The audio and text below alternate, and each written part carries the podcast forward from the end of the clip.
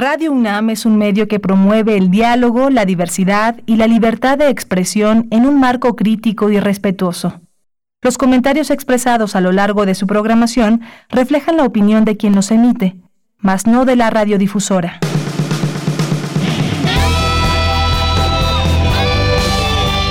Prisma RU. Relatamos al mundo.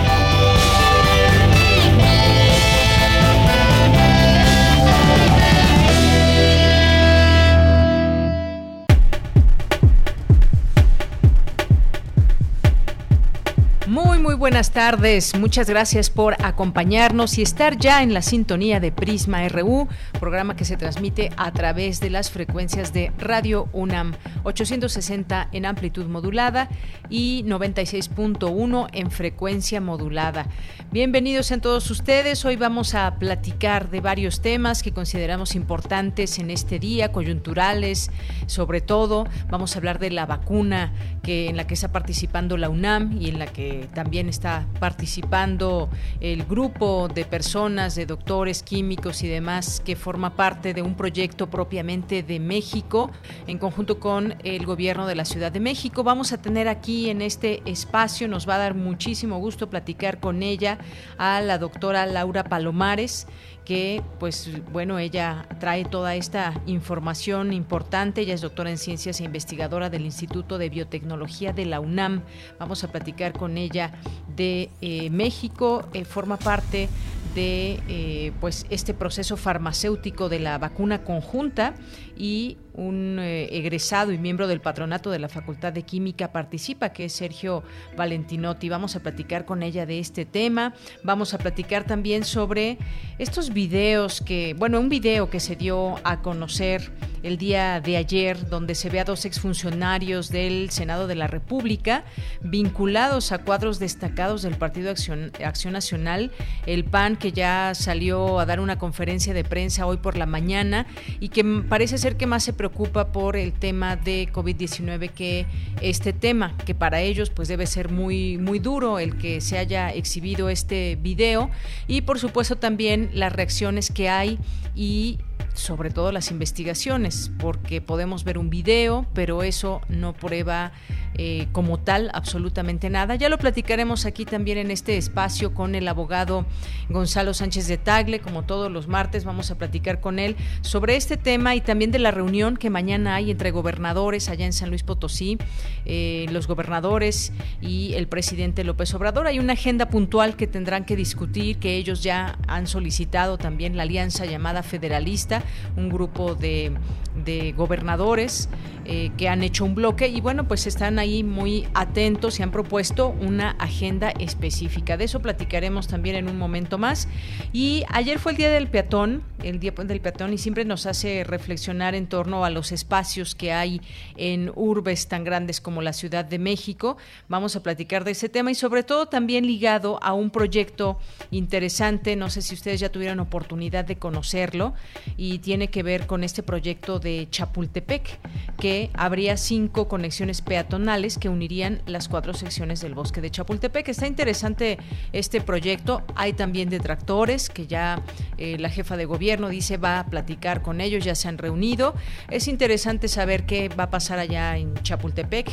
Eh, eh, solamente uno de los, de los proyectos que hay bueno, es un proyecto conjunto, pero una de las construcciones eh, se llevará o comenzará este año, las otras el siguiente. Vamos a hablar de, de este tema, cómo quedaría eh, Chapultepec y que si queremos ir a algunas de sus secciones, pues tenemos que llegar de distintas maneras, no hay una interconexión, ahora la habría. Vamos a hablar también de este tema, hoy tenemos información eh, nacional e internacional como de manera cotidiana, también tendremos a los poetas errantes, eh, literatura con Alejandro Toledo, cultura con Tamara Quiroz, así que eso será parte de nuestro programa en este día, por supuesto la información universitaria.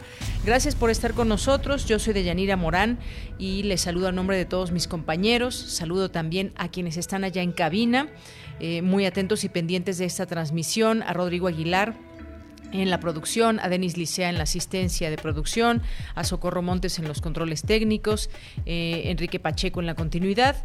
Gracias a todos ellos y pues me da mucho gusto estar aquí con todos ustedes. Escríbanos, no se olviden de hacerse presentes, de levantar la mano a través de Twitter o Facebook. En Facebook nos encuentran como Prisma RU y en Twitter nos encuentran como arroba Prisma RU.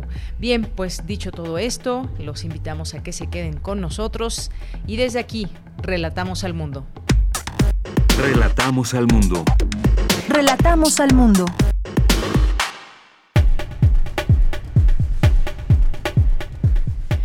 Hoy es martes 18 de agosto del año 2020 y en los temas universitarios, la UNAM invita a sus estudiantes a participar en el hackathon Construyendo la Nueva Normalidad. Durante la pandemia, las mujeres cuidadoras son las más afectadas en el ámbito académico, con una baja de más de 40% de horas por semana. El sector educativo será el último en regresar a actividades presenciales porque es el que con su aislamiento permite que la economía se recupere gradualmente. Carecer de servicios sanitarios esenciales y poca o ninguna protección social son algunos de los problemas sociales que toman fuerza con la COVID-19. En temas nacionales, el presidente Andrés Manuel López Obrador exhibió durante su conferencia mañanera el video sobre los presuntos sobornos a legisladores panistas para avalar las reformas. Eh, previo a la Conferencia Nacional de Gobernadores que se llevará a cabo mañana miércoles, el gobierno federal acordó modificar la metodología del semáforo de riesgo y los planes de reactivación económica. El huracán Genevieve incrementó su fuerza a categoría 4, con vientos máximos sostenidos de 210 kilómetros por hora. Su centro se ubica a 380 kilómetros de las costas de Manzanillo, Colima. La falta de medicamentos en México, entre ellos para el tratamiento de cáncer, se debe a que a su vez hay desabasto internacional, aseveró Jorge Alcocer, secretario de Salud. La subsecretaria de Control Penitenciario informó que Arturo N., quien estaba involucrado en el homicidio de Luis Miranda Cardoso, fue encontrado sin vida en su celda. En materia internacional, cuando suman 775 mil muertes por COVID-19 a nivel mundial, la Organización Mundial de la Salud pidió este martes no poner las esperanzas en la inmunidad colectiva, ya que aún se está lejos de alcanzar tal protección. El presidente de Estados Unidos, Donald Trump, dijo que el gobierno de su antecesor, Barack Obama, fue el más corrupto en la historia de su país, en respuesta a las críticas que le lanzó ayer la ex primera dama, Michelle Obama. Prisma RU. Relatamos al mundo. Una de la tarde con 11 minutos. La Secretaría de Salud reportó 525.733 casos positivos por COVID-19 y 57.023 defunciones, desafortunadamente. El subsecretario de Prevención y Promoción de la Salud, Hugo López Gatel, aseguró que México ya está en una fase clara de descenso. Explicó que en nuestro país se han registrado tres semanas con una reducción en la incidencia de casos y hospitalizaciones de COVID-19. Y esta mañana, en Palacio Nacional, el secretario de Relaciones Exteriores, Marcelo Ebrard, señaló que ayer fue el día cero para la producción y distribución de la vacuna contra COVID-19 en América Latina. Vamos a escucharlo. Eh, les informo que el día de ayer tuvimos reunión con la comunidad de estados latinoamericanos y caribeños. Participan un total de 19 países. ¿A qué se llegó respecto a la vacuna de la Universidad de Oxford y AstraZeneca? El costo por dosis va a ser entre 3 y 4 dólares. En el caso de México, como ustedes saben, la vacuna será gratuita, pero esto es lo que va a pagar o el precio en el cual se va a comprar. Acceso equitativo sin ánimo de lucro, ese es el espíritu y el compromiso, lo que explica por, qué el precio es tan bajo. Y con esta medida, con este convenio, con este acuerdo, la región va a tener acceso entre 6 y 12 meses antes a la vacuna. Es decir, si no existiera este acuerdo y si no trabajamos desde ahora, tendríamos acceso hasta el fin del segundo semestre del 2021. Bien, pues ahí las palabras del secretario de Relaciones Exteriores en torno a la vacuna de COVID-19. Continuamos. Campus RU.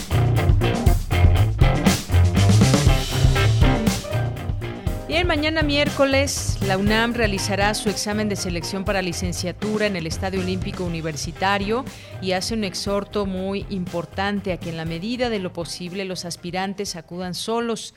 Las medidas de sana distancia y el uso de cubrebocas serán obligatorios. Así que aquí les pasamos estas eh, recomendaciones de que puedan ir solos en la medida de lo posible y pues hay medidas que son obligatorias. El uso de cubrebocas que no se les olvide, además de eh, todos sus implementos para hacer el examen, que además qué día tan emocionante para todos los aspirantes porque es eh, pues un encuentro con esta posibilidad de entrar a la UNAM, a alguna de las carreras que tiene la UNAM y que hayan elegido y que ojalá que se queden y que pues eh, es un momento muy importante en su vida porque pues se definiría también eh, parte de su futuro entrar a la, UNAM, a la UNAM pues bueno obviamente es un gran orgullo una gran oportunidad.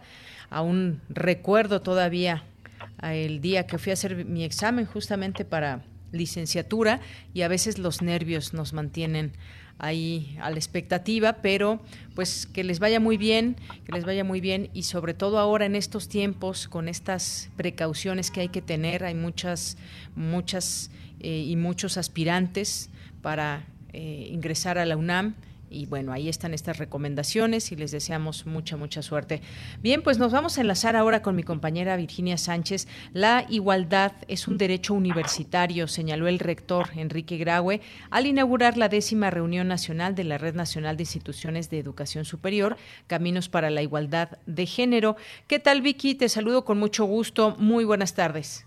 Igualmente, de ella, muy buenas tardes a ti y al auditorio de Prisma RU. Así es, durante el día de ayer se llevó a cabo la décima reunión nacional de instituciones de educación superior, Caminos para la Igualdad de Género, RENIES, Igualdad, esta vez de manera virtual, pues como ha sido posible estas reuniones en este contexto, y en este bueno, en esta red se intercambian las experiencias que en cuanto a transversalización e institucionalización de la perspectiva de género realizan estas instituciones. Durante la inauguración, el rector Enrique Grague reconoció el camino trazado durante los 10 años que lleva este encuentro y que dijo sigue pavimentando e iluminando los caminos aún difíciles por recorrer para alcanzar la igualdad. Desde la UNAM destacó la importancia de la coordinación de igualdad de género y la reciente transformación de la Defensoría para la Igualdad de los Derechos de los Universitarios y contra la Violencia de Género, pues aseguró la igualdad es un derecho universitario. Escuchemos al rector. También comentarles que hace apenas unos días se transformó la Defensoría de los Derechos Universitarios, organismo autónomo creado décadas atrás, en la época del doctor Carpizo, y que fue de hecho la simiente de la Comisión Nacional de Derechos Humanos, la semilla de se transformó en Defensoría para la Igualdad de los Derechos Universitarios y contra la Violencia. Porque yo sí creo que la igualdad es un derecho universitario que debemos hacer respetar todas y todos nosotros. Por su parte, Ana Buquet, directora del Centro de Investigaciones y Estudios de Género de la UNAM, precisó que esta red conformada por las instituciones de educación superior ha sido un motor para la implementación de acciones a favor de la igualdad de género, así como para la prevención, atención, investigación, sanción y erradicación de la violencia de género. En el caso de la UNAM, también ella destacó las reformas en la legislación universitaria y las recientes movilizaciones de universitarias a favor de esta igualdad. Escuchemos.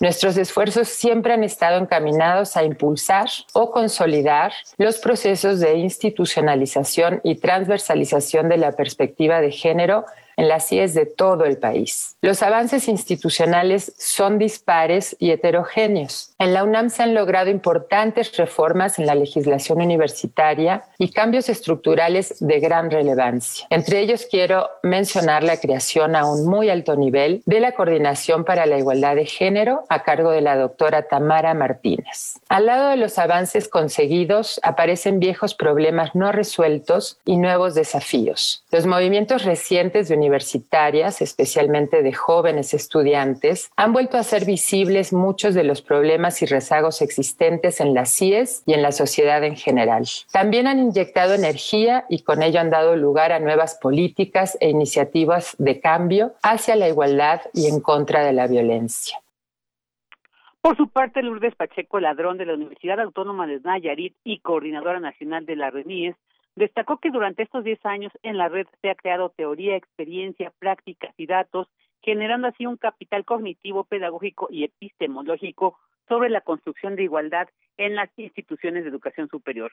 Mientras que Tamara Martínez, coordinadora de igualdad de género de la UNAM, señaló que ahora que nos enfrentamos a esta crisis sanitaria global que ha agudizado las desigualdades sociales existentes, y citando un estudio, pues señaló que entre las más afectadas en el ámbito académico son las mujeres cuidadoras, con una baja de más del 40% de horas por semana, lo cual dijo constata que las instituciones de educación superior no deben ser omisas a la división sexual del trabajo.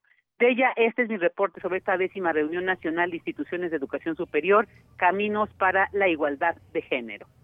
Muy bien, Vicky, pues muchísimas gracias. Nos quedamos con esto. La igualdad es un derecho universitario. Muchas gracias. Buenas tardes, hasta luego.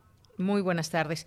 Y nos vamos ahora con Dulce García. El educativo, uno de los sectores más fuertes durante la pandemia, asegura el secretario de Educación Pública, Esteban Moctezuma Barragán. ¿Qué tal, Dulce? Muy buenas tardes.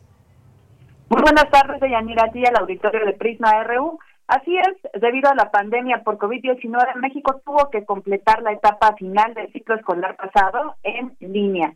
Esto llevó a convertir varias áreas de la Secretaría de Educación Pública.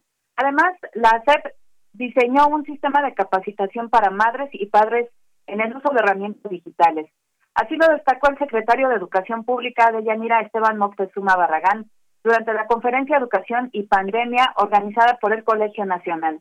Ahí recordó que con el aislamiento preventivo los principales sectores de México tuvieron que detenerse, entre ellos los espacios culturales, comercios y espacios deportivos, entre otros, pero que un sector que nunca se detuvo fue el educativo.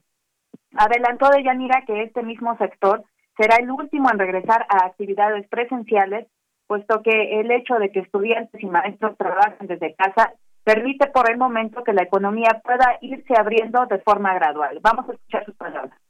Porque precisamente lo que permite gradualmente ir abriendo la economía es esa reserva de 38 millones de personas que no están yendo a clases y a lugares públicos. El acuerdo que acabamos de lograr en la Secretaría de Educación Pública para el inicio del ciclo escolar 2020-2021 Congregó a todos los partidos políticos a que se dieran su tiempo aire, a televisoras públicas y privadas y radiodifusoras públicas y privadas. En su primera versión, que surgió después de marzo, para concluir el ciclo 19-20, hizo posible que el 80% de las maestras y los maestros siguiera trabajando con sus alumnos y que el 85% de los estudiantes mexicanos no interrumpieran sus estudios. Deyanira Esteban Moctezuma añadió que con el nuevo acuerdo educativo está ya abarcando al 98% de los mexicanos para el inicio del ciclo escolar 2020. Vamos a escucharlo nuevamente. Los libros de texto gratuito ya están digitalizados, de manera que se pueden consultar como se ha venido haciendo. Tenemos contabilizadas más de medio millón de consultas diarias de las versiones en línea de nuestros libros. Se han realizado 444 programas de radio en 15 lenguas indígenas y para esta nueva etapa lanzaremos cinco lenguas adicionales para difundirlas en 15 estados de la República. En donde no hay radio, ni internet, ni televisión, estamos repartiendo más de 700 mil libros y cuadernos de trabajo para las comunidades más apartadas del país. Y bueno, Deyanira, el secretario de Educación Pública añadió que también se tienen producidos ya 4.550 programas de televisión que han implicado el triple de horas de trabajo. Esta es la información de Yanira. Dulce García, muchísimas gracias, gracias por esta información. El sector educativo, por supuesto, también muy importante y todo lo que conlleva también y bueno, los esfuerzos que se están ahora dando a conocer, esfuerzos que ahora pues veremos reflejados a través de la televisión, a través de las vías digitales que también los estudiantes tendrán oportunidad de conectarse junto con sus maestros. Dulce, muchas gracias. Gracias a ti, Deyanira. Muy buenas tardes. Muy buenas tardes, continuamos. Porque tu opinión es importante, síguenos en nuestras redes sociales, en Facebook como Prisma RU y en Twitter como arroba PrismaRU. Es la una de la tarde con 24 minutos. Como les habíamos comentado, es importante hablar de eh, la posibilidad de tener una vacuna en el mundo, ya se está hablando cada vez más de esta posibilidad, los distintos esfuerzos que hay en el mundo. Y tras 168 días de emergencia sanitaria por la COVID-19, México tendrá una gran oportunidad técnicamente relevante en la fabricación de la vacuna contra el SARS-CoV-2 al emprender la parte farmacéutica correspondiente al acondicionamiento del principio activo eh, del medicamento para que pueda ser aplicado a los pacientes. Y para ello hemos invitado hoy a la doctora Laura Palomares Aguilera, doctora en ciencias e investigadora del Instituto de Biotecnología de la UNAM. Doctora, buenas tardes, bienvenida. Hola, ¿qué tal, Deyanira? Muy buenas tardes. Pues qué gusto tenerla aquí en el programa Prisma RU de Radio UNAM, doctora. A mí me gustaría que nos, nos platique eh, sobre esta vacuna contra el SARS-CoV-2, este proceso en su fabricación, donde México participa. Sí, eh, bueno, esta vacuna eh, en particular, que me imagino que estás hablando de, de este proyecto con AstraZeneca, pues es una vacuna que está basada en un vector viral, o sea, un virus que no nos causa una enfermedad, sino que funciona para que nosotros mismos fabriquemos nuestra propia vacuna a través de un gen que el virus entrega. Y básicamente, pues la producción de estas vacunas, al ser un producto biológico, pues incluye inicialmente la parte de cultivo celular, hay que hacer una purificación y finalmente el llenado, eh, el envasado, digamos, y el acondicionamiento, que es lo que se va a realizar en México. Eso es muy importante, digamos, como país, como eh, participantes de esta posibilidad que se está buscando desde hace algunos meses, cuando se dio a conocer la existencia de este virus. Hay varios procesos, eh, doctora, y en donde también, eh, como usted bien explica, pues México tiene una gran oportunidad. ¿Cómo va este, este proceso? ¿En qué momento se va de esta fabricación de la vacuna? ¿Y en qué momento entra México también a participar? Sí, bueno, esta vacuna en particular está ahorita pues en lo que son las fases clínicas 3, nivel 3. ¿Esto qué significa? Pues que es el momento de determinar si la vacuna es eficaz, o sea, si nos protege contra la enfermedad en básicamente pues miles de pacientes. Entonces, ese es el desarrollo en general. En particular, bueno, como mencionaste, Yanira, yo soy investigadora de aquí del Instituto de Biotecnología y en particular en este proyecto no estoy participando. Eh, tenemos entendido que está participando Sergio Valentinotti eh, en este en esta parte, digamos, del proceso. Así es, el doctor Valentinotti está liderando el equipo en Laboratorios Leomont, que es en, pues la empresa mexicana que va a ser pues la parte que le toca a México. Así es, doctora. Y, hay otra parte también que me gustaría que, nos compartiera. Hay una vacuna que desarrolla eh, por su cuenta la UNAM y el gobierno de la Ciudad de México. Cuénteme un poco de, este desarrollo. Claro, bueno, en la UNAM hay al menos dos grupos que yo sé que estamos desarrollando vacunas. Nosotros estamos utilizando un concepto diferente al de esta vacuna de AstraZeneca que mencioné es básicamente una vacuna basada en proteína y básicamente pues en lo que consiste es en tener una vacuna muy similar a las que ya están en el mercado, como por ejemplo la vacuna contra hepatitis B o la vacuna contra virus de papiloma humano, que son vacunas que ya tienen mucho tiempo y ya tenemos mucha experiencia, digamos, en el mundo, en el desarrollo. Y esta fue la razón por la cual nosotros elegimos este modelo para nuestro candidato a vacuna. Así es, es importante conocer estos, estos avances. También, pues una de las piezas es el apoyo, decía yo, del gobierno de la Ciudad de México para la construcción de un nuevo laboratorio en la UNAM. Y me gustaría también que nos platicara un poco de esto, porque dentro de este laboratorio, pues también se permitirían realizar distintas eh, pruebas y estaría ubicado, estará ubicado en Ciudad Universitaria. Así es, esto es algo muy importante porque parte de las cosas que no, no es que no nos estemos dando cuenta ahora, ya lo sabemos, es que desafortunadamente en México no nada más nos falta la masa crítica en cuanto al número de investigadores, sino también nos hace falta instalaciones que nos permitan eh, pues responder oportunamente ante pandemias como la que estamos experimentando en esta ocasión. En la UNAM y gracias al gobierno de la Ciudad de México se va a habilitar primero un laboratorio que es con un nivel de bioseguridad 3, que es el necesario para poder eh, trabajar con el SARS-CoV-2 y posteriormente se construirá un nuevo laboratorio que, bueno, pues obviamente estará a disposición no solamente de los universitarios, sino pues de quien lo requiera y de hecho estamos trabajando con otros equipos que también requieren estas instalaciones que no son de la UNAM para que puedan evaluar sus vacunas en ellas. Claro, sin duda esto es importante, muy importante mencionarlo, porque eh, pues también crecen las necesidades y nadie iba a imaginarse de un virus de esta magnitud y con todas las características que tiene. ¿Quién, ¿Quiénes participan en esta o quiénes van a participar en este laboratorio?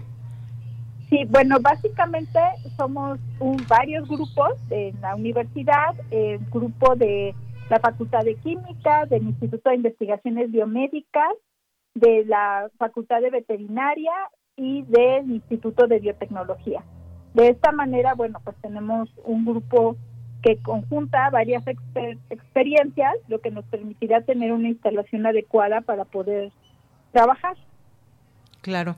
Doctora, me gustaría también que nos eh, compartiera, que nos platica, nos platique al, público de Prisma RU de Radio UNAM sobre estos distintos eh, procesos por los que se debe pasar una vacuna. Ni, todos todos ellos son importantes y ahora se habla ya también de una vacuna que ya, ya existe, que es la vacuna que dio a conocer el presidente de Rusia, que dio eh, y ahora la que se está dando a conocer también eh, por parte de las autoridades mexicanas, bueno, esta que usted mencionaba también de AstraZeneca, que ya está muy avanzada y que incluso hoy es el día, el día cero, es decir, ya digamos que está en su última fase.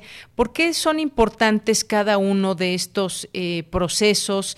Yo sé que pues muchas personas tienen preguntas y nos han llegado aquí a preguntar por qué tarda tanto el proceso para sacar una, una vacuna. Cuéntenos un poco de todo esto. Sí, claro. Bueno, en el pasado, pues la vacuna que más rápidamente se había desarrollado había tomado 10 años. Entonces, la realidad es que lo que se está haciendo en esta ocasión es único en la historia de la humanidad y es un avance muy, muy importante. ¿Y por qué o cómo es que fue posible avanzar tan rápido? Aunque obviamente a nosotros que nos surge la vacuna nos parece lento, pero la razón ha sido que se han utilizado plataformas para la producción de vacunas y eso es también lo que nosotros a lo que nosotros le estamos apostando. ¿Qué quiere decir esto? Pues que ya ya se tiene todo listo para la producción de la vacuna o de una vacuna digamos genérica y que cuando se requiere una vacuna en particular, pues solamente se cambia un pedazo pequeño o una parte pequeña de la tecnología completa.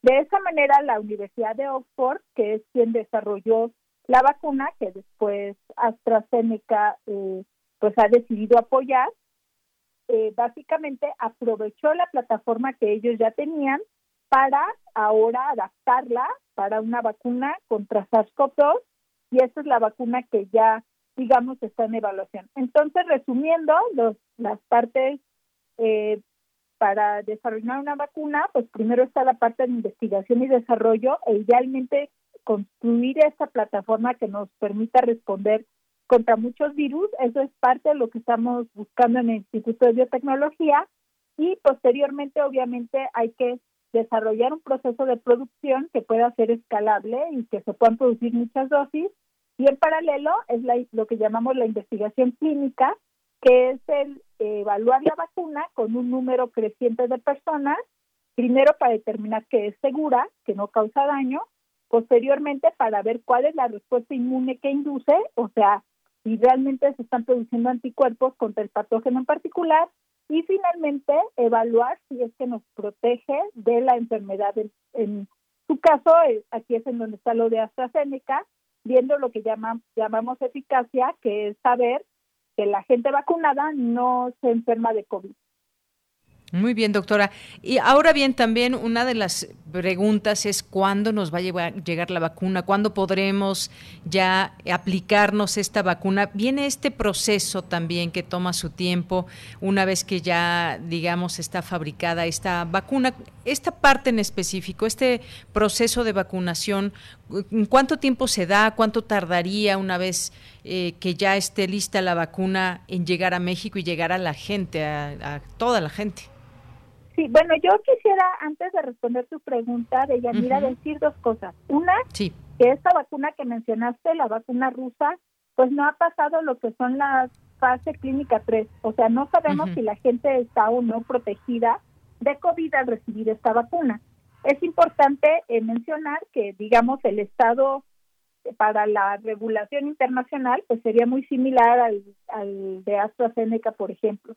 Eh, ¿Qué va a pasar? Bueno, pues una vez que lo que tiene que suceder es que las vacunas tienen que ser aprobadas por la entidad regulatoria de cada país, en nuestro caso en este momento la COFEPRIS, y obviamente pues esta la COFEPRIS es la encargada de evaluar la información, ver que realmente la vacuna es segura y protege contra la enfermedad, y una vez que ya tenga la aprobación en México, pues entonces sí podrá iniciar la eh, producción, digamos, en masa, bueno, que esa puede suceder desde antes, la distribución y venta.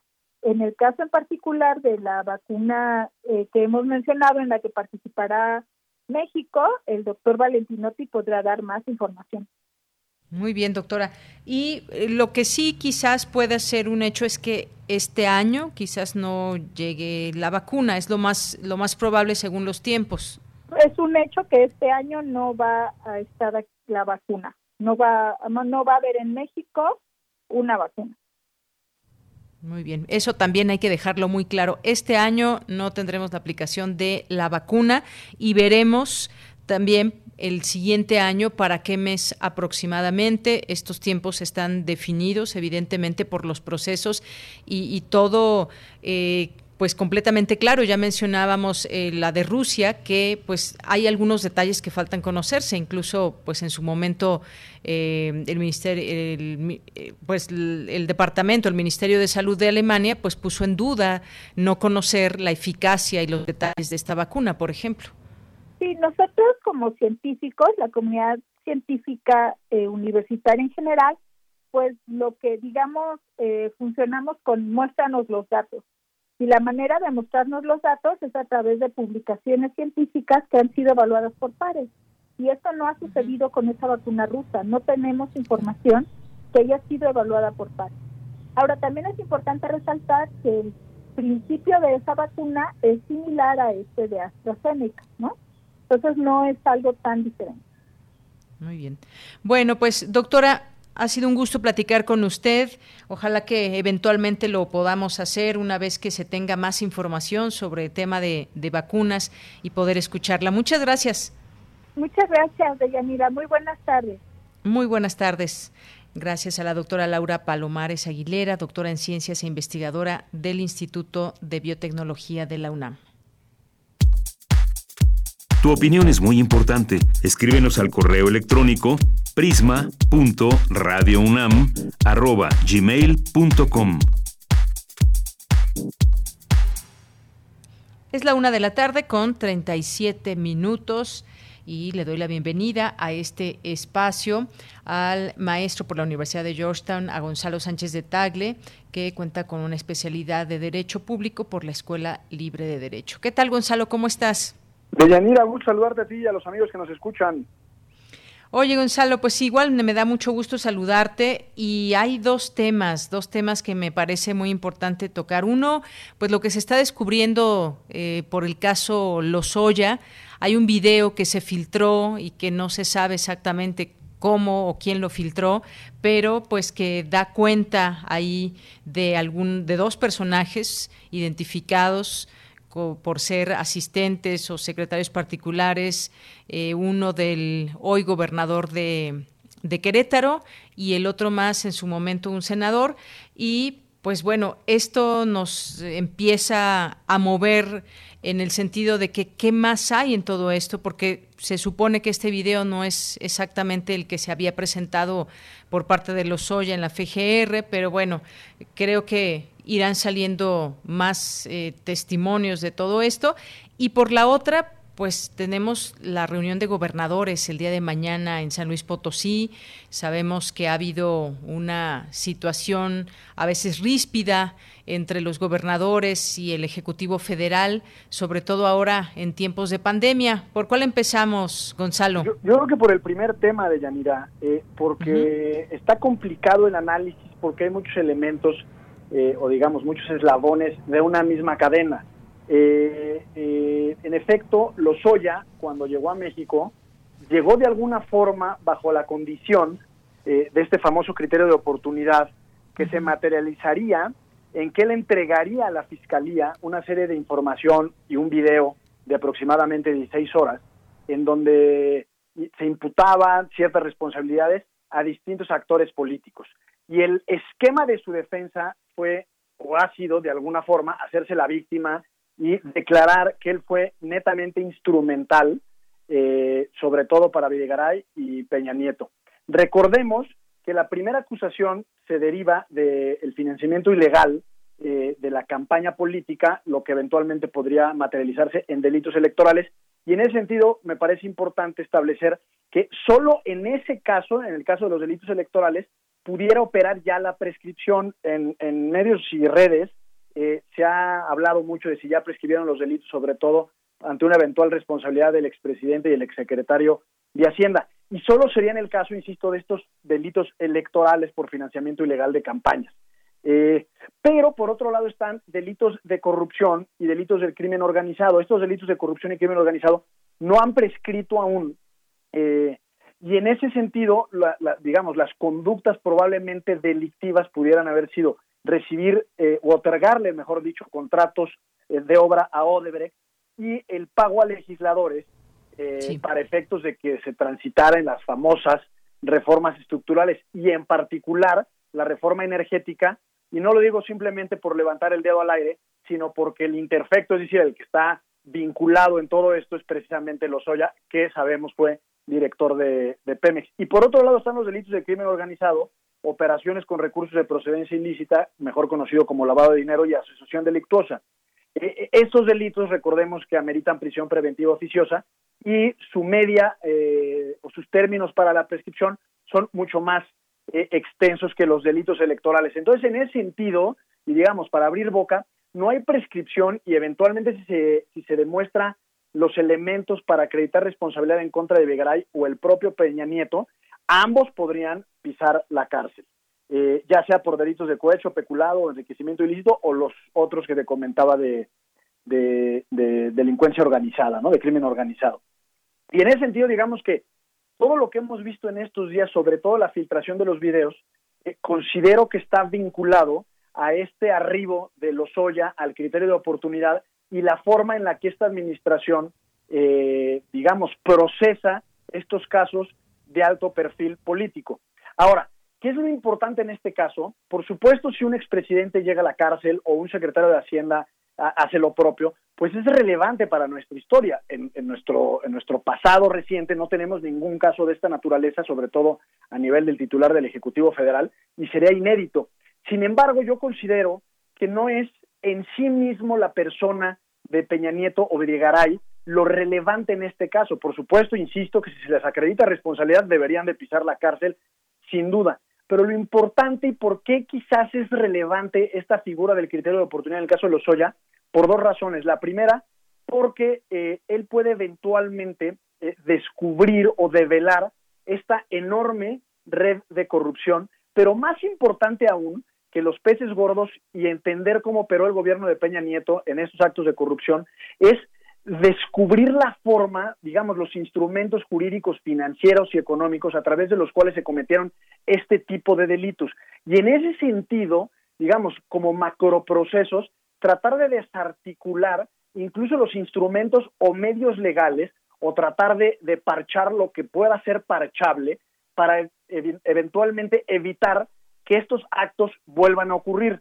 Eh, y en ese sentido yo creo que es una estrategia correcta, con muchos otros matices que, en un ratito me referiré a ellos por parte de este gobierno, de, tratar de desmantelar estas grandes eh, redes de corrupción que sucedieron en el pasado. Así es, así es, Gonzalo. Es eh, muy interesante lo que está pasando porque es como, pues bueno, una negociación con el gobierno federal para alcanzar ese hoy famoso criterio de oportunidad que de entrada pues sabemos que ya le permitió a Emilio Lozoya seguir sus procesos en libertad condicionada, aunque eh, pues lo que busca es, es, que se le retiren los cargos. Y el presidente ha mencionado en pocas palabras que pues si colaboran tendrán esa oportunidad, es decir, si sueltan la sopa. Y bueno, me viene a, la mente el caso que él mismo ha mencionado, el caso de Rosario Robles, que pues no, o lo dijo el fiscal, ya me, parece, en torno a que pues no ha dado a conocer información que lleve a, por ejemplo, todo ese caso de la estafa maestra. Pero en el caso de, de Lozoya, parece ser que esta negociación le ha convenido al propio imputado y pues ha ofrecido revelar nombres de altos funcionarios de la pasada administración implicados en actos de corrupción. Hoy seguimos diciendo que puede ser el comienzo de una de una gran red que estaríamos por conocer. Ya hay reacciones, digo, el gobernador de, de Querétaro despidió a esta persona, hasta donde se sabe. Hoy hubo una conferencia de prensa de parte de, del presidente del PAN. Eh, y dando a conocer alguna información y dicen que bueno, si hay algo que investigar, caiga quien caiga, ellos van a estar completamente de acuerdo con que se investigue. Y pues bueno, vamos a ver, es un caso, como ya decías, inédito, donde se involucraría a un expresidente. Y esto pues continúa, está en desarrollo y vamos conociendo esta información que revelará, se supone, toda esta red de corrupción. Sí, y no hay que perder de vista que más allá de, del espectáculo público que esta pueda representar, es una muy buena noticia, para empezar, que el imputado, el propio Lozoya, esté dando a conocer cierta información porque lo que está reconociendo de manera expresa es la comisión de ciertos delitos. Eh, al final del día, ah, la, Fiscalía tiene hasta enero del próximo año para determinar la calidad jurídica del propio Lozoya y bien puede ser que se aplique el criterio de oportunidad y no se le impute ninguna responsabilidad, o bien, como en el caso de Javier Duarte, recordarás que él se sometió al proceso abreviado y se le redujo sustancialmente la pena. Pero bueno, eso es por lo que hace a Lozoya. Ahora, hay un, hay un elemento político que también es muy relevante. Eh, estos videos y las acusaciones que hay eh, eh, en torno al caso de Lozoya, que implican eventualmente que se les entregó una importante suma de dinero a muchos legisladores, sobre todo panistas, como por ejemplo Salvador Vega, cabeza de vaca y gobernador de Tamaulipas, Francisco Domínguez, gobernador de Querétaro, a Mariana Gómez del Campo, Ernesto Cordero, a Javier Lozano e incluso al propio Anaya, implican una reflexión que tiene que ver con la forma en la que operaba la administración de Enrique Peña Nieto. Y es que para transitar y procesar sus famosas reformas estructurales, se hizo necesario que literal eh, abriera la cartera y, convenciera a punta de billetazos a los legisladores de oposición para efectos de que pudieran avanzar estas reformas, insisto, eh, sobre todo en materia energética, que recordemos que fue la más peliaguda de todas ellas. Y en ese sentido, pues el legado de Peña Nieto, si es que le quedaba alguno, pues de alguna forma se está destruyendo. Y eso tiene además otro análisis, que tiene que ver con la oposición, y ahora nos referimos a los gobernadores. Eh, esto en realidad es un tiro, si no de gracia, pero sí un tiro muy certero y casi mortal al Partido Acción Nacional, porque le está dando en su centro neurálgico y a personas muy relevantes que fueron legisladores de oposición, recordemos, durante el sexenio de Peña Nieto. Hoy por hoy, eh, quizás como institución política, es decir, partido político de oposición más relevante es el Partido Acción Nacional. Y, por supuesto que quitando de lado la mera reflexión jurídica y de responsabilidad penal o administrativa que puedan tener las personas que llevaron a cabo estos delitos o presuntos delitos, tiene que ver con, con eh, en términos de oposición. Por dos razones es conveniente eh, la temporalidad en la que se dan a conocer estos videos y estas acusaciones. Por un lado, pues no podemos obviar que estamos en medio de la pandemia y la crisis sanitaria, y por el otro lado que estamos ya entrando a pasos agigantados a una crisis económica, y en esa medida esto sin duda alguna sirve como un eh, importante distractor. Y en el otro lado de la balanza está esto que, que, se ha dado por denominarse la Alianza Federalista, que se compone de 10 gobernadores de oposición y que de alguna forma también representan una oposición a distintas políticas y decisiones que ha tomado esta administración y este gobierno.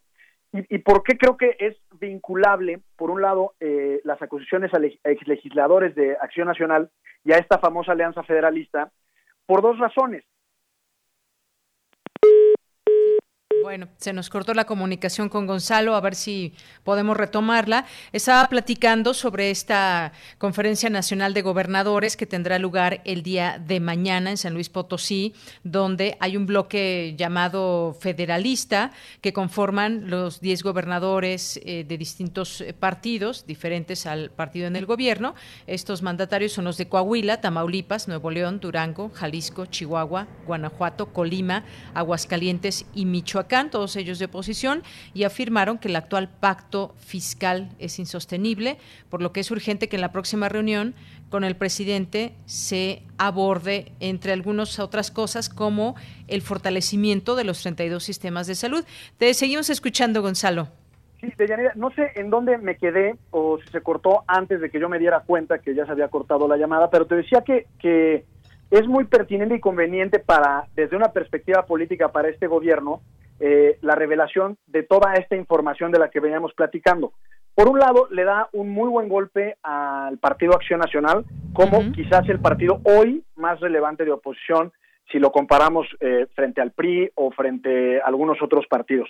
Y por otro lado, también deslegitima hasta cierto punto esta alianza federalista que escuchaba que ya estabas mencionando qué gobernadores la integran, porque esta alianza federalista eh, también representa una oposición de distinta naturaleza eh, digamos, más bien vertical, eh, por cuanto hace a, un elemento eh, federalista. recordemos que el federalismo es muchas cosas, pero también implica una distribución del poder y en ese sentido también es un balance y un contrapeso respecto al gobierno central. Y en ese sentido, el día de mañana hay una reunión que han venido pidiendo desde hace tiempo ya los, los gobernadores reunidos en la CONAGO para hablar de cuatro temas, el fortalecimiento de los sistemas de salud, la reactivación económica, que serían en realidad los dos más apremiantes, el pacto fiscal como tal y la política pública de energías verdes. Y en ese sentido, eh, creo, como te decía, que es un golpe a, esta instancia de oposición y quisiera hacer una reflexión de Yanira de la importancia que representa para nuestra salud democrática la oposición no importa nuestras preferencias electorales o nuestra ideología, porque la oposición nos permite dos cosas. Por un lado, contrastar y comparar diagnósticos y visiones del país, y eso es con una perspectiva hacia el futuro, es decir, qué opinan los gobernadores, qué opina el PRI, qué opina Acción Nacional respecto al rumbo que estamos llevando como país, por un lado, y es importante porque, insisto, nos permite contrastar y comparar, y por otro lado, en democracia, una oposición sana nos permite, a su vez, tener mejores resultados de política pública y de gobierno, porque exige mayores niveles de entendimiento, tanto de la política como del asunto en concreto que se esté discutiendo. Pensemos en reformas o en políticas públicas o proyectos de infraestructura. Y es un caso en donde es un caso complicado y podríamos denominarlo que todo está mal. ¿Por qué? Porque de, eh, de comprobarse estas acusaciones, en realidad el único responsable de haberle dado en la torre al esquema ya muy mellado de la oposición sería la propia oposición. Es decir, supongamos, y por poner un, poner un ejemplo, que se acredita que Mariana Gómez del Campo cometió un delito y recibió dinero, bueno, eso eventualmente lastimará al Partido de Acción Nacional. Lo mismo si se, se, acredita eh, eh, alguna responsabilidad penal, por ejemplo, por parte del gobernador de Querétaro. Bueno, pues ellos serían los responsables del derruimiento de sus propias instituciones como oposición.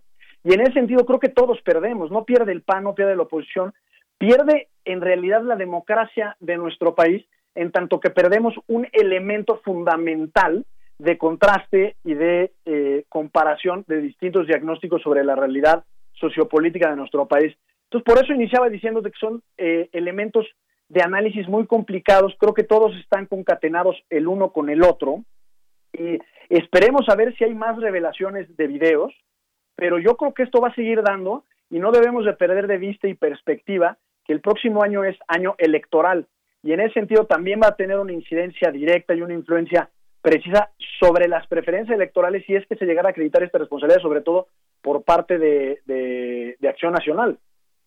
Así es, bueno, pues muy interesante todo esto porque tienes razón en ese tema de la oposición.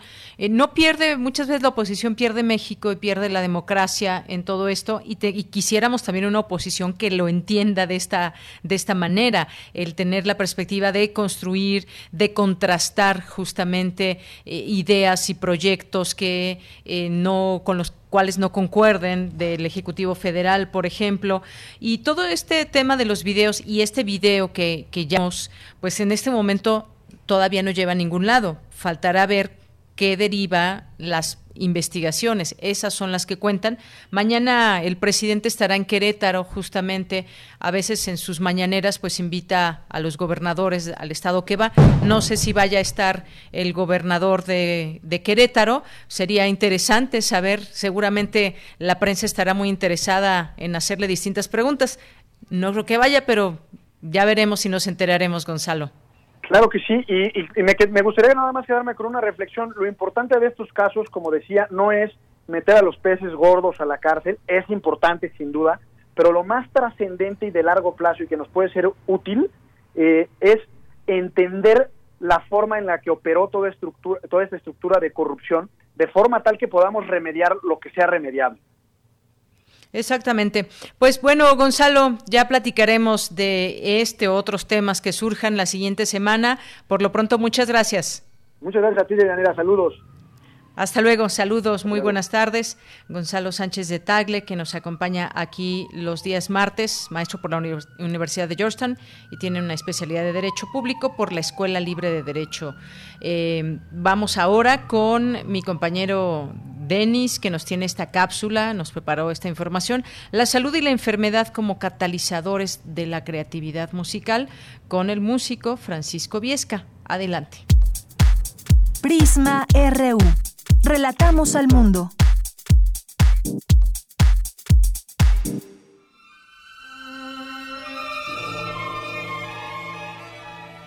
¿Qué tal? Soy Francisco Viesca, soy músico, eh, profesor de la Facultad de Música de la Universidad Nacional Autónoma de México.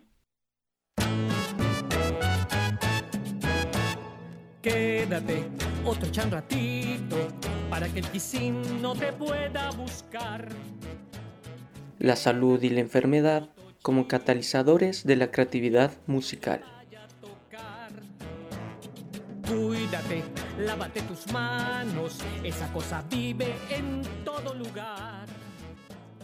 Las expresiones musicales dentro de esta pandemia van realmente de la mano, de la piel, eh, del contexto cultural. O sea, vamos, vamos en la piel del contexto cultural, adentro de la piel de lo que se piensa, de lo que se gusta, de lo que se sufre, de lo que se añora, a nivel de un sentimiento compartido, que es realmente la cultura, como una manifestación del vivir de las comunidades. Entonces, este, en México somos adeptos a la parodia. en México nos encanta burlarnos de todo, nos encanta burlarnos de la muerte, o sea, nosotros somos somos magos para burlarnos de todo y demás. ¿Qué ha pasado con la pandemia? Pues que la pandemia ha generado justamente eso. Yo he oído corridos del norte, del centro, y he oído también sones, ahora con este allá en, en, Veracruz y huastecos y demás, este canciones allá o, jaranas allá en, Yucatán y demás, que eh, la verdad, letras ingeniosísimas en Tabasco, ingeniosísimas letras con ritmos, algunos utilizando ya música ya hecha y otras inventando música nueva, donde la burla y la ponderación de lo que más tememos este, como la muerte o las catástrofes, son evidenciadas. Y con un sentido pues un poco de burla, pero al mismo tiempo que deja ver el temor y que deja ver eh, también eh, los, los buenos consejos eh, dentro de las de los textos. Donde no dejes de usar el cubrebocas, donde lávate las manos, etcétera, etcétera, ¿no? En todos lados, o sea, hablo de la música de los corridos norteños hasta las jaranas yucatecas, ¿no? Entonces, este, bueno, pues eh, la cosa ha sido, volvemos a lo mismo, un detonante para la creatividad. Que trae asustado el mundo y que ha cambiado el destino, a todos nos han cerrado, se llama el coronavirus. Dos extremos, el estado de salud y el estado de necesidad de la salud, la enfermedad. Creo que las dos son motores fuertísimos para la creatividad. ¿Cuál de los dos es más fuerte? Yo creo que depende de la personalidad y del momento de la vida de las, de las personas, pero creo que ambos son fructíferos dada su fuerza y trascendencia. Eh, en toda música, tanto en la música popular como en la música de concierto, tenemos ejemplos de las dos cosas, o sea, eh, música que habla del amor de una manera apasionada y que nos conmueve hasta lo más profundo, o música que habla de momentos dramáticos. Estoy pensando, por ejemplo, del amor, estoy hablando de, de cosas que tienen referencia de tipo teatral. Eh, o sea que hay una referencia no solamente musical, porque la música no dice absolutamente nada en concreto, sino que únicamente habla a la emoción. La música habla a lo intangible. Nosotros la referimos a imágenes, pero la música no son las imágenes. Las, las, imágenes son sensoriales, no son visuales, no son contextuales, son contextuales en el sentido de la historia, eso sí, de los sentimientos que, que nos hemos producido. Bueno, pienso por ejemplo la muerte de amor de Tana y Solda de Wagner, bueno, pues es una página admirable, increíble, que no necesito conocer la historia para realmente conmoverme hasta lo más profundo, pero igual, si yo escucho la Traviata de Verdi y veo la patología que se inserta ahí en algunas páginas de esa ópera, pues de la misma manera eso me conmueve ante la tragedia de la muerte y mi inevitabilidad de la muerte. Entonces, esas fuerzas vienen siendo fuerzas, a fin de cuentas, vitales. Que las culturas hayan satanizado tanto una cosa como la otra, pues eso no implica que realmente si sabemos leer, entendemos que la fuerza vital está tanto en la vida como en la muerte y que una cosa sin la otra no tendría sentido.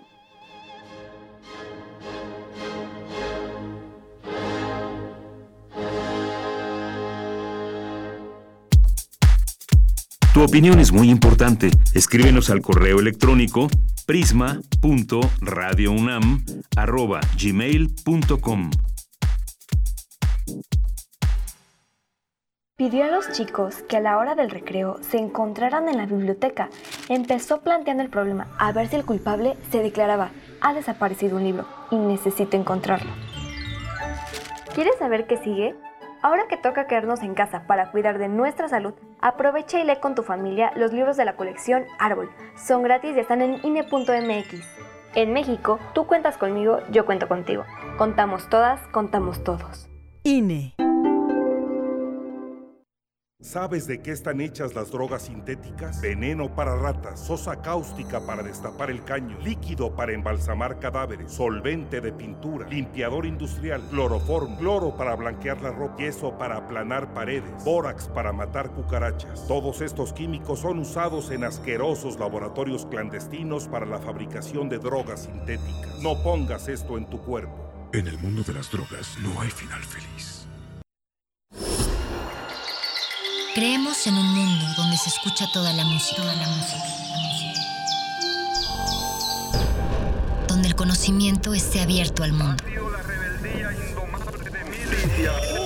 donde se ame de todas las formas. Ese mundo es posible y vamos a pelear por él. Resistencia modulada. De lunes a viernes, de las 20 a las 23 horas, por el 96.1 de FM, Radio UNAM. Experiencia sonora.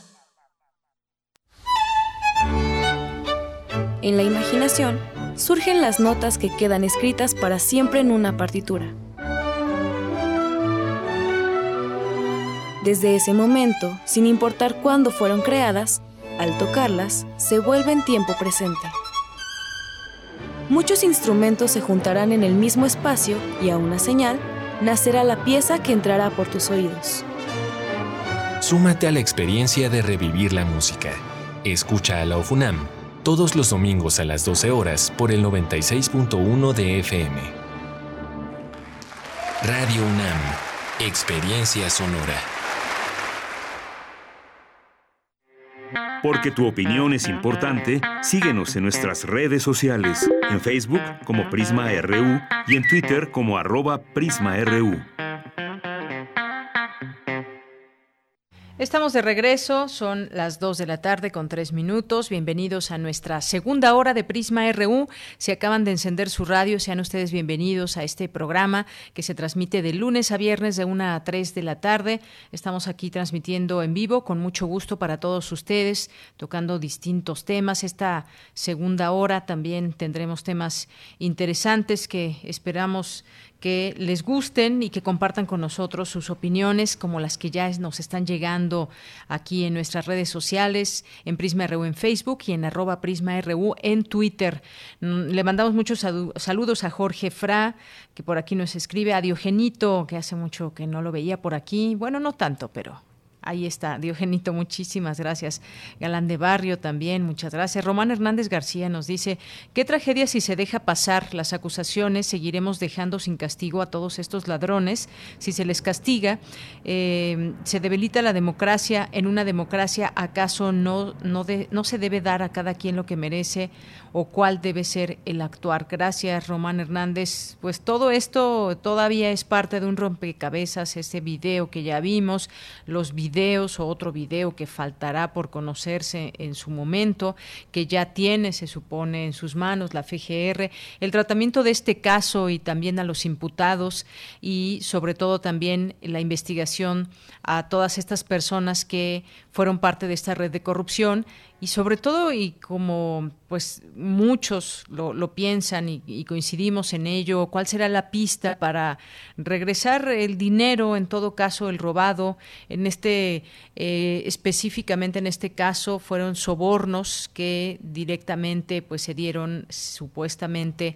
a legisladores en su momento. Varios nombres que salen y sobre todo nombres de integrantes del Partido Acción Nacional esto también tiene pues una parte muy importante de conocer. Se tendrá en todo caso que eh, se tendrán que aportar las pruebas porque se pueden pueden surgir nombres se pueden acusar a personas porque vimos ya en un video ligado al gobernador de Querétaro por ejemplo pero no sabemos en realidad eh, cómo, cómo estuvo esta situación, esta entrega de dinero, a dónde fueron a, parar todas estas bolsas de billetes. No sé si las ligas en su momento se queden cortas ante esto. Eh, yo creo que sí. Ahora, pues, ¿qué dirá toda esa oposición que siempre utilizaba pues eh, el video de las famosas ligas de Bejarano y ahora con todo este escenario es realmente increíble y lo que no vemos, se imaginan se, imaginan lo que no vemos porque pues eh, en esta en esta ocasión al parecer todo fue eh, grabado para también tener esa defensa en su momento. No sé cómo, cómo piense alguien que va a efectuar ese tipo de situaciones de sobornos, cómo hace para que quede constancia y para salvar su pellejo. En fin, hay muchas cosas que todavía desconocemos, pero que estamos en el proceso justamente de conocer más detalles. Gracias, Román Hernández. Gracias también a Lilia Alcaraz García, aquí presente, a Marco Fernández, a Rey de las Vacunas, así se llama en Twitter. Gracias a Armando Aguirre, que nos dice imborrables en, en mi mente aquí con respecto a, bueno, muchos saludos que nos manda en este martes. Gracias, Armando. Andrés Mar nos dice saludos a todo el equipo, otro día más escuchándolos. Mi hermana Fer es una de las aspirantes que mañana estará presentando su examen para el ingreso a una de las licenciaturas, tomando todas las medidas sanitarias. Y cierto, está nerviosa. ¿Podrías mandarle un saludo? Claro que sí, Fer. Seguramente te preparaste muy bien y tendrás la oportunidad de darlo a conocer en ese examen del día de mañana. Te deseamos toda la suerte del mundo. Ojalá que te quedes en la carrera, en la facultad que hayas decidido. Desde aquí, mucha buena vibra, Fer. Eh, Mayra Elizondo también nos dice, hoy tuve que salir, todo bien, y por vencer ese toquecillo de síndrome de la cabaña, me di un gustito, si me lo gano, invitadísimos a verlo. Y nos mandó, nos mandó aquí una fotografía de su cachito del avión presidencial. Mayra, muchas gracias por compartirlo. Y si este tema del síndrome de la cabaña a ustedes les ha dado el hecho de que pues les dé miedo salir, abordar el transporte público, ir a lugares concurridos, aún con protección. Eh, a mucha gente le ha dejado esta pandemia, ese síndrome de la cabaña. Gracias, Mayra, y pues buena suerte también en tu, con tu cachito. En Guerrero también nos manda muchos saludos aquí, eh, Flechador de Sol también, muchas gracias, César Soto. Igual también nos manda aquí saludos. Rosario Martínez dice, pero también ya hay una vacuna china. Sí, efectivamente. Hay varios esfuerzos. Qué bueno que existan varios esfuerzos, pero todos ellos, todos y cada uno tienen que pasar por un proceso específico. No es de que se salten algún proceso o alguna situación de evidencia que haya sucedido con las pruebas, sí, también la China. Gracias, Rosario.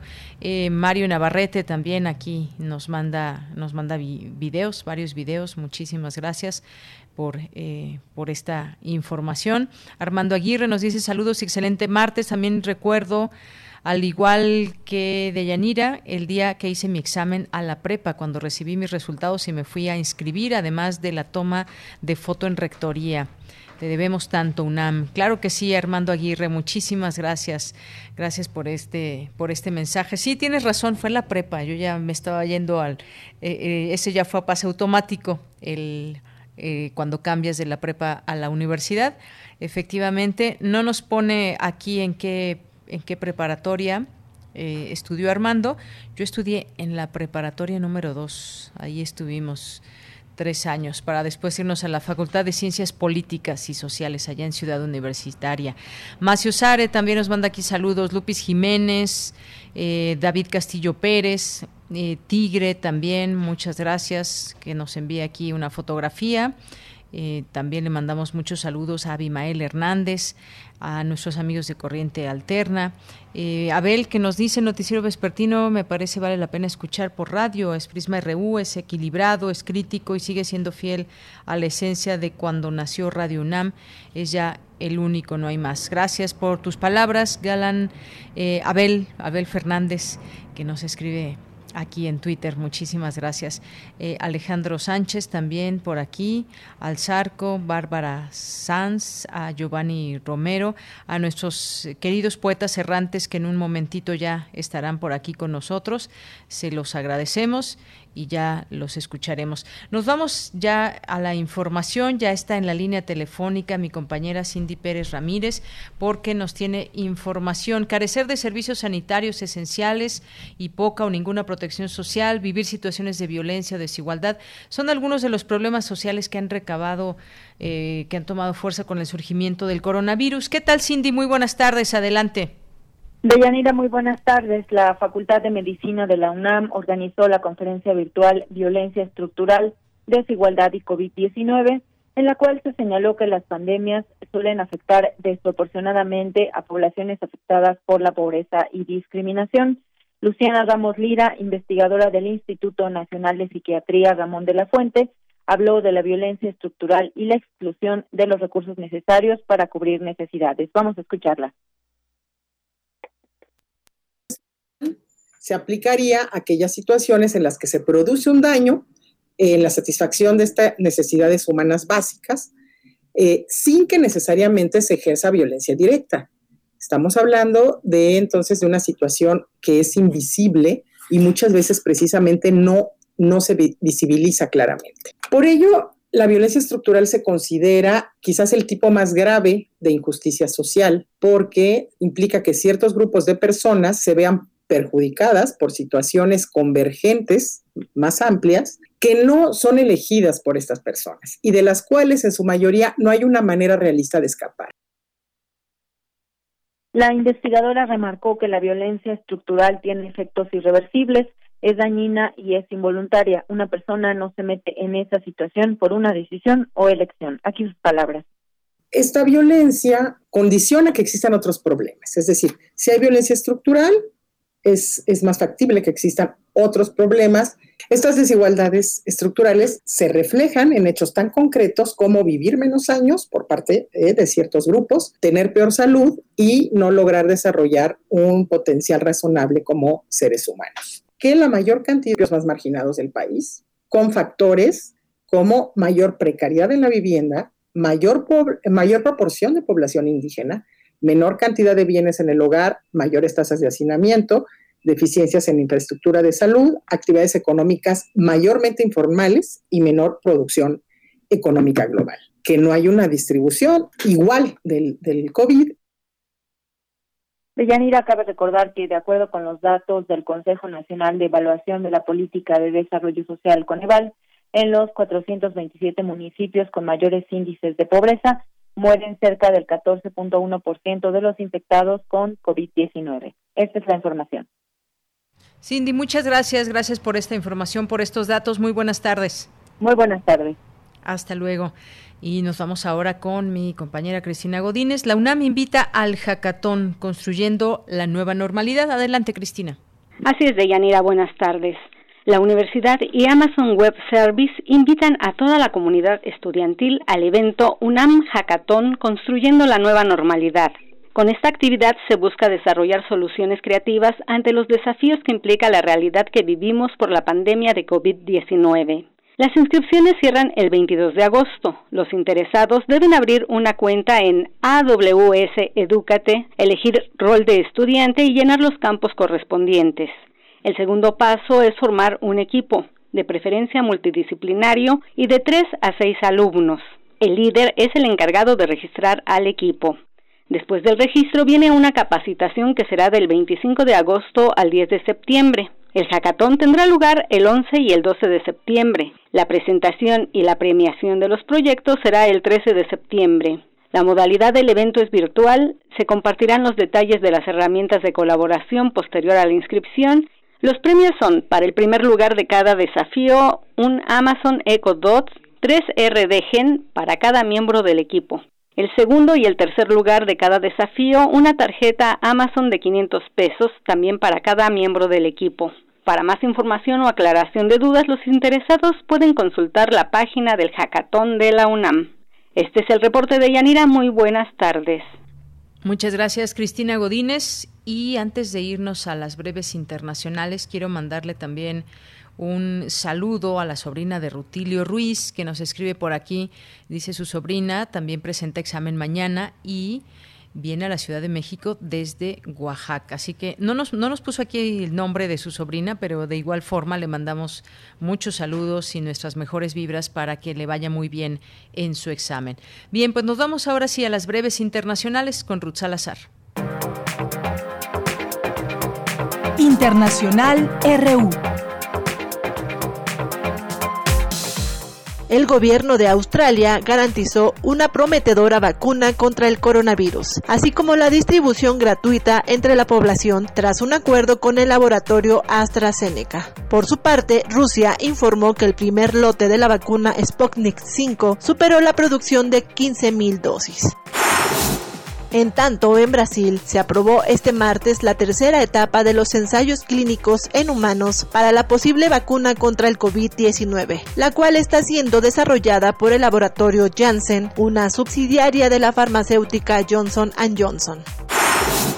En Francia actualmente es obligatorio llevar cubrebocas en las playas y a partir del próximo primero de septiembre también lo será en los lugares de trabajo, incluidos los espacios abiertos. Lo anterior después de que se registraran 3.000 casos confirmados de COVID-19 por segundo día consecutivo en el décimo día de protestas y huelgas en Bielorrusia para exigir que el presidente Alexander Lukashenko abandone el poder. Este a su vez anunció el despliegue de unidades de combate de las Fuerzas Armadas en la frontera occidental por supuestas injerencias extranjeras.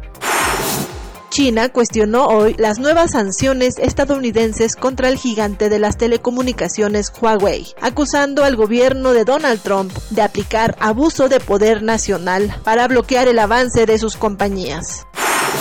Un sismo de magnitud 6.6 se registró esta mañana en el centro de Filipinas, causando al menos un muerto y 43 heridos, así como daños a edificios y carreteras. Un grupo de científicos anunció este martes la presencia de la musaraña elefante de Somalia en el cuerno de África, casi medio siglo después de que se diera por perdido este pequeño mamífero de nariz con forma de trompa.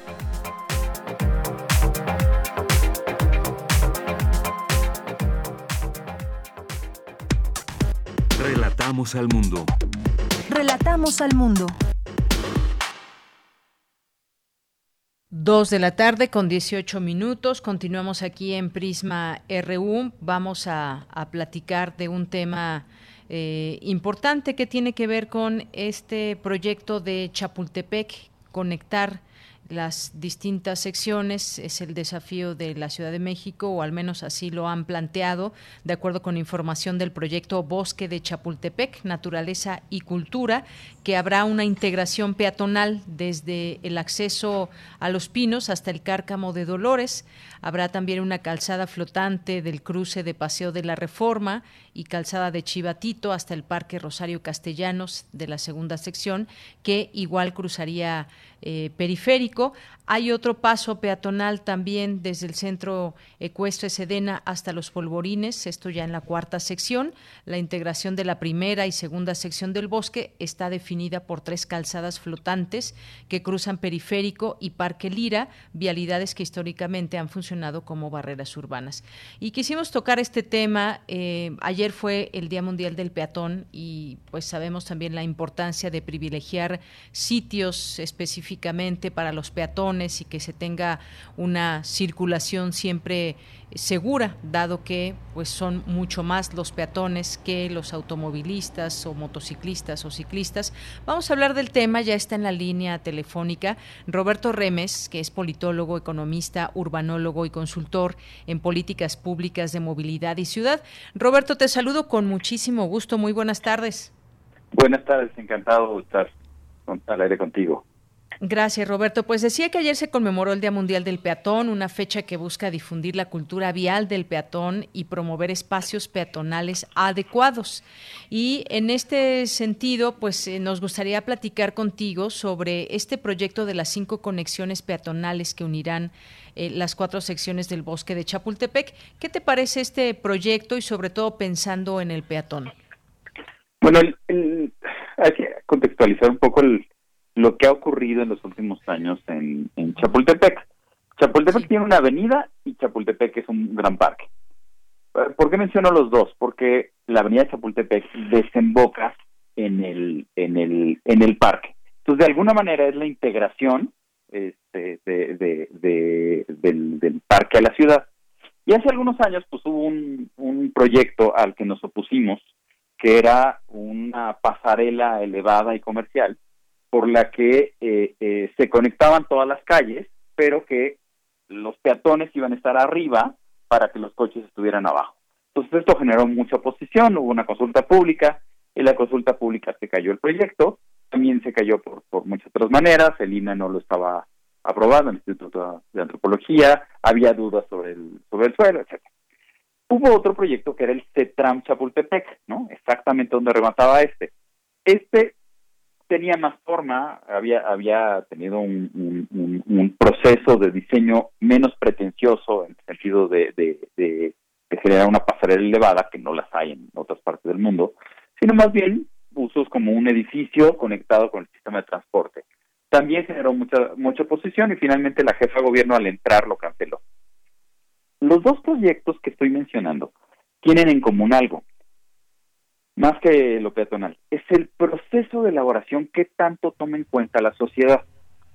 Ahora, el presidente designa a un artista, Orozco, eh, Gabriel Orozco, para que diseñe eh, la integración de las cuatro secciones de Chapultepec.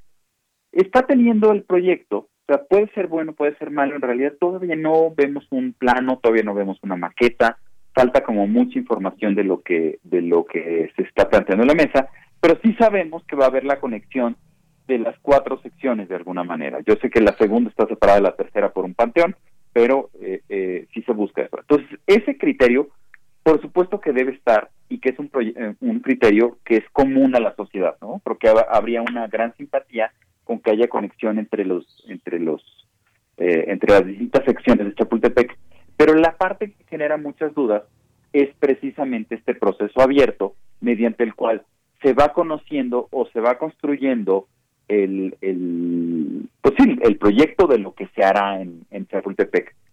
Y también en la lógica de que el artista, pues no normalmente no lo hemos visto en los temas urbanos a quien sí hemos visto en el tema urbano es un muy buen arquitecto, el, arquitecto Benjamín Romano, que puede tener criterios muy claros justamente en estas eh, materias como, como, como lo peatonal. Pero falta todavía como madurar este, este proyecto. O sea, sería muy deseable que, el, que, el, que la intervención no iniciara de la noche a la mañana, sino que tuviera un proceso de enriquecimiento. Dudas, me parece que la pasarela este, o, la avenida flotante, etcétera, pues sí es probablemente la, la, única salida que tenemos, dadas las vialidades que existen, ¿no? Es decir, para conectar la primera sección con la segunda hay que pasar debajo del segundo piso, y al pasar debajo del segundo piso, eh, eh, pues tampoco podemos pasar exactamente en el primer piso, ¿no? Entonces esto fuerza algo que esté en cierto nivel pero al mismo tiempo pues hay cerros y hay otros desniveles en la propia estructura de la de la primera y de la segunda sección de Chapultepec que podrían permitirnos una una muy buena integración con una pasarela elevada. Pero insisto, falta todavía un proceso mucho más abierto para conocer qué es lo que se va a hacer. Y entonces yo apelaría simplemente a que generemos un proceso quizá ágil, eh, eh, pero que vaya liberando todas las dudas antes de que inicien obras en, en, Chapultepec. Al final de cuentas, si es muy útil el que, el que pues, crezca Chapultepec. La tercera sección hoy día está casi perdida, es decir, hay fauna feral. Tú puedes estar este, en algún punto de esta tercera sección y podría parecerte un perro salvaje o, una jauría. Entonces, si hay que hacer muchas cosas en la tercera sección. Eh, eh, la cuarta sección pues es un área que no existe, es un área que, hoy es militar y que se va a integrar, lo cual, insisto, es positivo. Eh, hay otras dudas, hay otros, hay personas que se están metiendo mucho en este tema y que han dado muy buenas opiniones al respecto, este, el arquitecto José Castillo, que una de las cosas que dice es, ¿qué pasa si el dinero que se va a invertir en Chapultepec lo dividiéramos, ¿no? Son más de mil millones de pesos, no en, no en un parque, sino en 100 parques. ¿no? Entonces, ¿qué pasa si el programa, en lugar de, de ser Chapultepec, fuera 100 parques? Pues sí, puede ser muy útil también el, el, reforzar mucho, sobre todo, la creación de parques en colonias populares. Eh, ¿no? Ah, vemos el mapa y pues al sur de la avenida de Ermita Iztapalapa no hay parques, ¿no? Este, al oriente y, y el que el que se utilizara ese recurso para expropiar algunos predios, algunas bodegas que estén subutilizadas, etcétera, y que hagamos ahí parques, pero no solo Ciudad de México, eh, pensar en las grandes ciudades, pues puede llegar a tener una, una gran utilidad. Eso no quita que si tengamos que en algún momento integrar las cuatro secciones de Chapultepec o las tres secciones de Chapultepec, pero es disminuirle alcance de hacer el proyecto de Chapultepec a cambio de hacer algunas otras cosas para tener espacio público de contigüidad. Al final de cuentas, Chapultepec implica un traslado, salvo que uno vive enfrente, que muy poca gente vive enfrente, y si vivimos en algún otro lado donde a lo mejor no hay parques, ¿no? Entonces eso eso resulta mucho más eh, interesante para los peatones, ¿no? Tener un parque cerca, ¿no? Así es, sí, tienes razón, es siempre importante tener esta posibilidad de participar como sociedad, de conocer detalles de un proyecto. Sabemos que vecinos integrantes del Frente Ciudadano para la Defensa y Mejora de Chapultepec, pues son de los que se han opuesto al proyecto en construcción, eh, no tanto como, como dices, no por negarse eh, de tajo al proyecto, sino quieren conocer más detalles de todo esto. Eh, dicen que esta propuesta eh, carece justamente de la participación de la ciudadanía para conocer su opinión respecto a la remodelación de este espacio.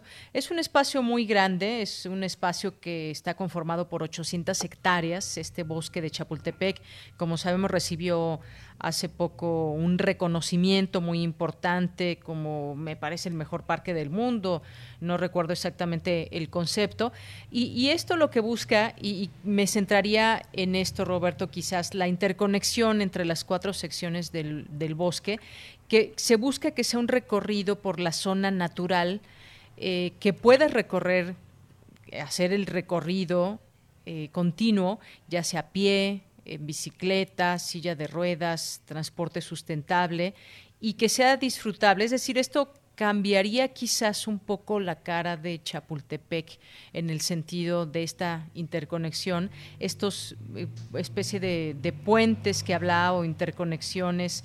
Eh, me parece, digo, de primera mano podemos pensar que es algo positivo. Otro punto, bien mencionabas, es la inversión, es cuánto dinero se va a ocupar para Chapultepec. Sabemos que hay otros parques también, eh, pero sin duda este, digamos, es uno de los más importantes y uno de los grandes pulmones de la Ciudad eh, de México. Pero habrá que verlo también desde todas esas perspectivas. En su momento se presentó, estuvo la, la secretaria de Cultura también. Eh, es un proyecto en grande, digamos. Sí, hay, hay algo que yo te diría desde el punto de vista peatonal que, y que acabas de, referir muy bien. Esta posibilidad de, caminar entre una sección y otra eh, nos llevaría al concepto de experiencia. No es algo que vas a vivir todos los días, es algo que vas a vivir de vez en cuando. Es como una visita a, expresamente, ¿no? Es una experiencia. Si nosotros buscamos la integración de nuestros espacios verdes, esto nos debería de dar una mayor agenda. Y voy a pensar también en Xochimilco. En Xochimilco existe un triángulo que se, que se conforma con las calles de Canal Nacional, Canal de Chalco y Periférico. Y ahí está Cuemanco, está el, mercado de plantas y está eh, la Ciénaga Grande, que se utiliza como, como un inundadero cuando, cuando hay lluvias torrenciales, lo inundan y de ahí van dosificando el agua, por regulador. Y, este, y hay alguna instalación también deportiva. Eh, esta zona no tiene navegación. Entonces, a largo plazo tendríamos que pensar también en, que las trajineras que hoy día solo están en el, en el sur, alguna vez sí cruzaban, por, por la viga y, otras, y otras rutas, pero hoy día ya no cruzan. Pero ya no vamos a poder hacer la integración porque se está haciendo un paso a desnivel. Entonces, creo que es incongruente también el que, por un lado, Chapultepec se invierta muchísimo dinero para hacer la integración de las secciones y por otro lado, la zona patrimonial, porque ese triangulito también forma parte del polígono UNESCO, eh, quede más dividida. Y también podríamos voltear a ver otras como San Juan de Aragón, que tiene muchos parques que podrían formar un, un, o sea, anexarse al bosque, digamos, de San Juan de Aragón, pero que van quedando separados y, por las avenidas y que también podrían eh, eh, conformar una mancha integrada de, de espacios verdes generando estas experiencias. Yo te diría, yo no me opongo completamente al, al, proyecto de Chapultepec, pero todavía no me genera el entusiasmo que podría generarme algo que esté mucho mejor planteado eh, desde, desde la discusión de lo público, que en los últimos años ha habido, por los proyectos que mencioné y otros, mucha discusión desde lo público. En su momento, cuando se hizo el segundo piso, también se debió haber planteado la integración de la primera sección con la segunda, y desperdiciamos esa oportunidad que hoy nos habría eh, eh, eh, dado una eh, una propuesta distinta respecto a esa calzada flotante, ¿no? Es decir, si hubiéramos dicho o que los dos pisos estén más arriba o que los dos pisos este, queden enterrados, puedo yo hacer la integración de la, de la primera con la segunda sección de una manera. Y en su momento sí se debió haber planteado, y creo que si las discusiones fueran abiertas, este tipo de, de decisiones saldrían, ¿no? Tanto el caso de Xochimilco que estoy mencionando, con el puente que se está construyendo en sobre el humedal, como en el caso de, de, la creación de la cuarta sección y la integración de las otras tres, que son proyectos que están llegando de arriba hacia abajo y creo que hay que valorar un poco más lo que se puede hacer de abajo hacia arriba sin decir vamos a quedarnos los seis años en discusiones, ¿no? O sea, si ya está la decisión de ejecutar está bien, pero que lo que se ejecute tenga como mucha más construcción social. Hay resistencia en un tema, también el, el, el, jardín botánico que se ha reemplazado por, por, este, por un museo, este, por una construcción, y que el jardín botánico se mude a otro espacio. Pues me parece que, que, podríamos eh, eh, decir, bueno, pues el museo a lo mejor puede estar en otro espacio y, y, y este, en alguna de las donde ya existe alguna huella en la tercera sección, por ejemplo, hay muchas zonas que están que tienen instalaciones donde estaba el Parque Atlantis y etcétera, que ahí se podrían hacer los museos y no impactar una zona que, que ha sido siempre verde y que desde los últimos 15 años tiene un jardín botánico. Muy bien. Roberto, se nos acaba el tiempo. Ha sido interesante conocer tu punto de vista. No es que no es que se te opongas, por ejemplo, a ese proyecto, sino es importante conocer detalles y conocer también eh, el punto de vista de, de, la ciudadanía. Te agradezco mucho estar con nosotros aquí en Prisma. No, ok, yo encantado. Hasta luego. Hasta luego, gracias. Muy buenas tardes y gracias a Roberto Remes, politólogo, economista, urbanólogo y consultor en políticas eh, públicas de movilidad y ciudad. Continuamos. Porque tu opinión es importante, síguenos en nuestras redes sociales, en Facebook como Prisma RU y en Twitter como arroba PrismaRU. Bien, pues saludo con muchísimo gusto a Ricardo Martínez de los Poetas Errantes, que ya está aquí con nosotros en Prisma RU para presentarnos la cápsula de hoy. ¿Cómo estás, Ricardo? Muy bien, Deyanira, muy buenas tardes a ti y a quienes escuchan. Para mí es un gusto y un privilegio poder saludarlos de nuevo. Para nosotros también, Ricardo, pues cuéntanos de la cápsula de hoy. Pues la cápsula de hoy que vamos a escuchar es un intento por hablar de aquello que nos ocurre cuando no ocurre nada. Y es que al menos yo cuento más amores que pudieron ser y al final no fueron. No sé qué, cuál sea tu caso, Deyanira. no, pues, continúa platicándonos de... bueno, puede ser que coincida contigo, fíjate. Así pues pasa en la vida, ¿no? Sí, sí, sí, la cápsula de hoy va del amor, pero cuando este no ocurre. El amor es un encuentro que yo diría es más bien milagroso. Y como todo milagro es más bien raro. Supongo que ese es el precio que tenemos que pagar por creer en el amor como un tesoro, como aquello que deseamos, como aquello que más disfrutamos. Y nos afanamos tanto en encontrarlo que a veces estropeamos los caminos que algo o alguien, qué sé yo, mucho más sabio, había comenzado a entrecruzar para nosotros. En fin, ¿qué te parece si le escuchamos? Me parece muy bien. Adelante. Poeta soy,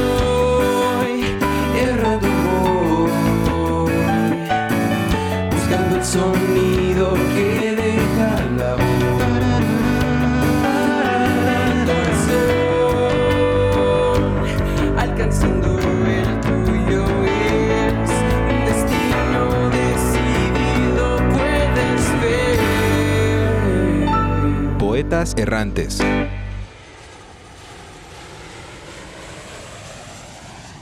entre hombres embriagados de dicha, entre mujeres ojerosas de llanto, llevo mi soledad como una espada, amenazante, desnuda y eficaz. Más te vale que esa carta no acabe junto a las otras. Envíala. No lo sé. Siempre termino por pensar que es absurdo. Pensará que soy idiota. Absurdo es pasarte la vida escribiendo tonterías. Idiota no decirle. ¿Tonterías? ¿Qué quieres que le diga? sí, tonterías. Porque ni siquiera escribes lo que quieres. Por eso eres idiota. Lo intento, pero... ¿Qué quieres? ¿Que le diga que la quiero? No, eso ya lo sabe. Se lo has dicho. Dile que quieres que te abrace. No creo que eso se tenga que pedir. Ay, entonces quédate esperando a que alguien más se lo pida o se lo dé. Lo cierto es que ella misma llevaba años sin abrazarlo, por miedo al rechazo, por no hacer el ridículo, porque incluso desnudos, él siempre le hablaba sobre ella, no por lastimarla, sino porque era en lo único que pensaba. Alondra, ¿tú crees que todos los caminos conduzcan a Roma? ¿A qué te refieres? A nada, no me hagas caso. Ya sabes que ni yo me entiendo. Su atención, por favor. En unos minutos estaremos listos para comenzar el embarque del vuelo 719 con destino a Roma. Pues creo que tengo que irme ahora. Si es que aún quieres irte. Escuché en la radio que un mexicano murió por no comer tacos. Ah, Cuando escuches que la falta de tacos cobró la vida de otro mexicano, te aseguro que seré yo. ¡Hey! Ya no esperaba ni tu llamada. ¿Ya te fuiste? Espero que no sin despedirte. Esta es la última llamada para abordar el vuelo 719. Ya tengo que irme. Eh, ¿Sabes? Yo quería... Hace tiempo que... No importa. Te voy a extrañar. Espera, yo quería decirte que... Ya vete, antes de que pierdas el avión. Solo vete. Adiós, Octavio. Te irás como se fueron otros, como pasa seguido en las apuestas. Te irás con la intención de no hacer daño, con las cuentas bien hechas. Y no cabe la duda, porque también reviso la letra pequeña en los contratos. Porque así aprendí yo.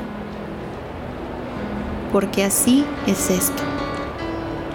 Ninguno se abrazó, cada quien se quedó con sus ganas, y así como las palabras se desvanecen en la garganta, desaparecieron los abrazos del cuerpo, raíces que no se cruzan, árboles solitarios.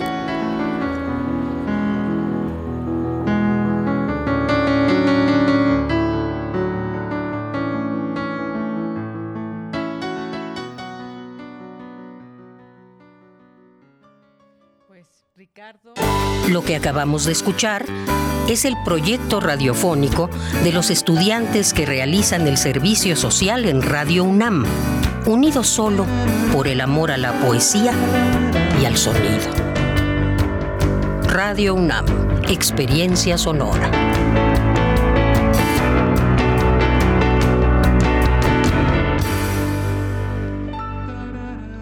Pues Ricardo, muchísimas gracias por esta cápsula y las cosas del amor, qué, qué cosas. Pero bueno, pues muchas gracias. Oye, ya veo que tienen Twitter. Sí, ya tenemos Twitter. ¿Cuál es e el Twitter? Ver. Poetas RU. Poetas Ahí nos pueden RU. encontrar, sí. Muy bien, pues ya, ya los vamos a seguir. Pues muchas gracias. ¿Con qué No, te pues- despides, Ricardo? Pues mira, no quisiera irme sin dar los agradecimientos, que en esta ocasión tienen que ser muy especiales, porque por el tiempo que se realizó, se grabó y se editó la cápsula, yo atravesaba una desafortunada situación familiar, motivo por el que me ausenté algunas semanas del trabajo con los poetas. Sin embargo, Pablo Castro, Enrique Muñoz y el resto de los poetas pusieron todo el entusiasmo y el esfuerzo en su realización, incluso en mi ausencia. Entonces, pues muchas gracias a ellos y a la maestra Marta Romo. Gracias, gracias a todo ese equipo de los poetas errantes, también solidarios en momentos difíciles. Muchas gracias, Ricardo. Te mando un abrazo. Igualmente, Deyanira, un abrazo grande para ti y para todos en Prisma. Gracias. Muy buenas tardes. Buenas tardes, hasta luego. Hasta luego. Relatamos al mundo. Relatamos al mundo. Colaboradores RU. Literatura. Alejandro Toledo, escritor y ensayista. ¿Cómo estás, Alejandro? Bienvenido aquí en tu espacio a la orilla de la tarde. Bien, Deyanira, ¿cómo estás tú? Muy bien, muchas gracias. Pues fíjate que hace ocho, hace 15 días, perdón, que hablábamos de Bradbury, ¿te acuerdas que mencioné yo las apariciones de, de los libros de Bradbury en la película esta que se llama La Librería y que tenía yo la inquietud por, por conocer a la, a la escritora, la autora de la obra original, Penélope Fitzgerald. Entonces, este, pues la encontré finalmente en, encontré sus libros que edita Impedimenta, en, en muchos de ellos en, formato electrónico. Entonces, de, inmediato adquirí eh, ese, ese primer libro y, me enteré de quién de quién se trataba, ¿no? De una es una autora que empieza a publicar en los años 70 en 1978 publica su primer libro que es La librería, ya tenía 71 años cuando cuando le dio por ser novelista y logró publicar ocho novelas. Eh, la, la segunda, con la primera, que es la, la librería, eh, eh, fue nominada al premio Booker, que ganó al año siguiente con su segunda novela que se llama A la deriva, ¿no? Las dos en parte autobiográficas. Entonces, este, pues me dio mucho gusto conocer a, a una nueva autora que parece muy muy interesante con una prosa sencilla pero que va a lo a lo que quiere ir. Y este me sorprendió no encontrar a, por cierto a Bradbury en la en la novela original. Fue un agregado ahí de, de Isabel Coixet pero sí sí está por ejemplo Lolita de Nabokov no Entonces, y están otros otros autores entonces resulta que a, a- a través de lo buscando a Bradbury llegamos a Isabel Cochet, nuestra directora española, y de Isabel Cochet llegamos a Penélope Figuera, ¿no? Una, una buena novelista que hay que, que hay que seguir buscando. Yo hubiera querido tener el, el, el libro físico, ¿no? Un libro sobre libros o sobre librerías, este, sería agradable tenerlo en, en, en impreso, pero este se puede leer en, en este en este otro formato sin ningún problema. Eh, hay, por, por supuesto, hay modificaciones entre la, la novela y el y la y la película adaptaciones. La novela es más, este, su, su final es más, digamos, dem- demoledor, no tiene las atenuantes que De la película. de- del, del filme, es más directo y este y refiere circunstancias al parecer eh, vividas directa o indirectamente por la por la escritora que, que alguna vez vivió en un sitio por, por cuestiones eh, económicas vivió en un, sitio que se llamaba Hartborough no, el- ese es el sitio de la novela perdón. Es un, un, un lugar duro por eso le pone el nombre de Hart. Ella vivió en un lugar en la provincia en Inglaterra con, con sus hijos y fue asistente de una mujer que tenía una librería en, en ese en ese pueblo, ¿no? Aunque no le digamos que no ocurrieron las cosas como ella las relata la adaptación y en parte se basa en un libro de de Balzac que se llama El cura de Tours que trata sobre las intrigas, sobre la política que puede haber en un en un en un pueblo, ¿no? Y cómo esto puede afectar a las personas, ¿no? Porque aquí es la novela trata de un de los los poderes del, del pueblo como eh, atacan a esta mujer que tiene la iniciativa de llevar una de poner la primera librería en un en un lugar y que este y que sufre una una represión yo diría que directa en eh, contra ese proyecto suyo no en parte debido a la, la exhibición y a la venta del, de Lolita de Nabokov, ¿no? La novela ocurre entre 1959 y 1960. Como era la época de, Nabokov y de Bradbury, por, eso a, a, a, Coixet se, lo, se le ocurrió el, agregado de los libros de Bradbury, ¿no? Como recomendados a un señor que es el mejor cliente de la librería que se llama, se apellida Brundage, ¿no?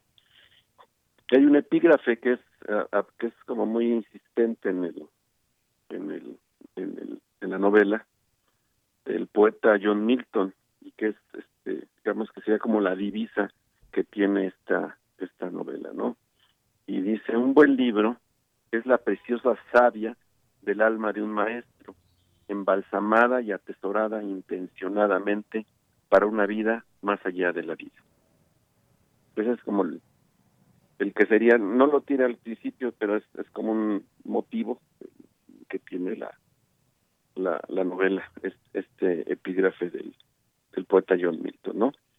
En la, la edición que yo tengo, bueno, en, el- en la edición electrónica que yo tengo tiene un epílogo que es donde nos enteramos de, poco la, cómo se creó la, la, la- la novela. Vemos fotos de Penélope Fitzgerald del, del lugar en el que se inspiró, que se llamaba Southwark, de las primeras ediciones, y sabemos que pues que es- ese fue su, su inicio literario a los 61 años, que con el siguiente libro también parece que refiere una, una época de su vida cuando vivió en, en una en una lancha y en, en el en, el río en, en, las cercanías de Londres eh, refiere esa esa etapa y es digamos hacia hacia donde yo me encamino porque son ocho novelas se pueden leer si uno si uno se esmera un poco se pueden conseguir y, tendremos este el hallazgo de una buena novelista que parece que parece muy interesante no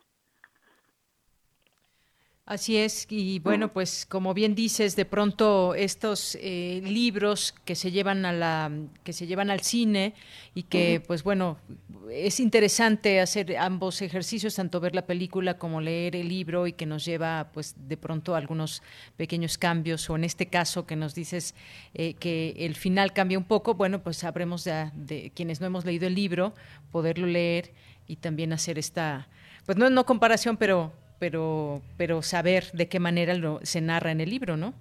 Sí, porque bueno, cuando uno está en una librería, pues, te, te vas a, te asomas a los estantes y ves de qué se trata, ¿no? Cuando uno va a una, a una librería, cuando uno ve películas sobre libros, este, también tratas de, de, de adivinar de qué título se trata, ¿no? Por ejemplo, en la película esta de, en la más reciente adaptación de Fahrenheit de, de Bradbury, es, causa cierto, cierto, este, una reacción como adversa el, el- cuando uno observa que están quemando la, la Odisea o eh, las olas de Virginia Woolf o lo, lo que sea, ¿no? Como que se- se- no, no se siente uno bien de ver que están quemando los libros, pero en general los libros sobre libros tienen ese atractivo de que te, te dirigen hacia hacia otras zonas, ¿no? Por ejemplo, a mí se me antojó ahora leer, además de las ocho novelas de Penélope Fitzgerald, eh, buscar esa ese libro de de Balzac en el que ella se inspira, que se llama El, el cura de, de Tours, ¿no? Ese es el camino natural de un lector, no va de un, ir de un libro al otro. Y a veces de películas que, que, que adaptan libros y que tratan sobre libros y que, y que te marcan un, algún nuevo camino, ¿no? Así es, Alejandro, pues muchas gracias por traernos hoy esta, estas recomendaciones. Gracias, te escuchamos el siguiente martes. Nos oímos en, en, en 15 días. Eh, Exactamente, en 15 días. Alejandro, muchas gracias. Cuídate. Hasta luego, igualmente, muy buenas tardes. Continuamos. Relatamos al mundo. Relatamos al mundo.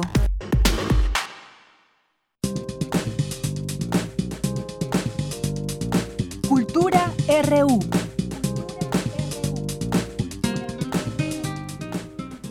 ¿Qué tal, Tamara? Muy buenas tardes, ¿cómo estás? Deyanira, muy buenas tardes. Los saludo con mucho gusto en este martes 18 de agosto. Qué bueno, qué bueno que andan por estas frecuencias universitarias. Y bueno, antes de finalizar la transmisión de hoy tenemos más información. Tiene que ver con la UNAM. Les comparto que en febrero el Instituto de Investigaciones Estéticas de la UNAM cumplió 85 años de existencia.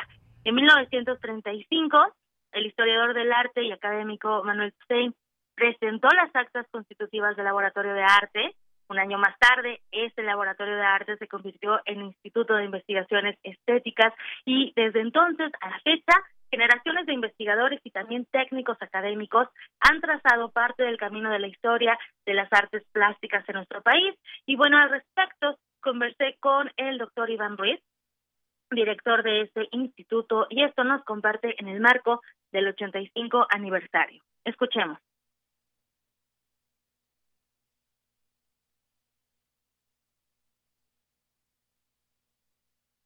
Es un instituto que a lo largo de, de, su vida ya longeva se ha transformado, ha tenido diferentes etapas hasta llegar al día de hoy, donde ya, digamos, fue muy reconocido el instituto en algunos años por su conocimiento y expertise en el arte mexicano, desde el arte mexicano prehispánico hasta el arte mexicano contemporáneo.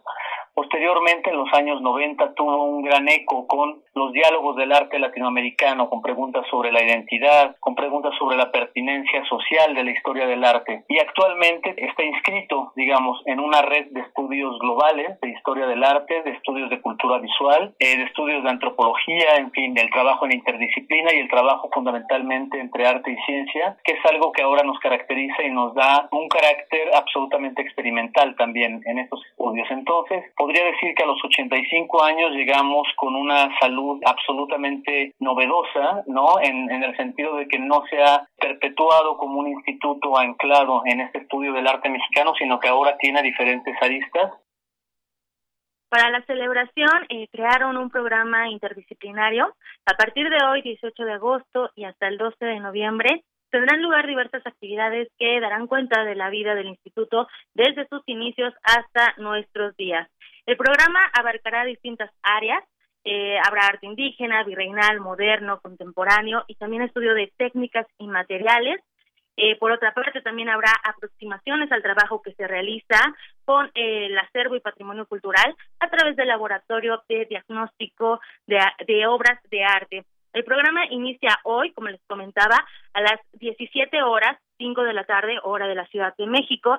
Se llevará a cabo el diálogo, la investigación tras bambalinas, otras maneras de construir la historia del arte. Esta es una de las de las charlas que podrán disfrutar. Eh, ustedes saben que ante la pandemia las actividades de, de muchos eh, ha- se han modificado, incluido el Instituto de Investigaciones Estéticas, y bueno, ellos a través de la virtualidad de plataformas digitales han dado difusión a todo el trabajo que se ha venido realizando durante estos meses, así que no se pierdan los diálogos, las presentaciones editoriales y también las jornadas académicas de este instituto. Pueden seguir eh, sus redes sociales, también pueden seguir eh, su canal de YouTube, donde se hacen, o se harán más bien, las transmisiones.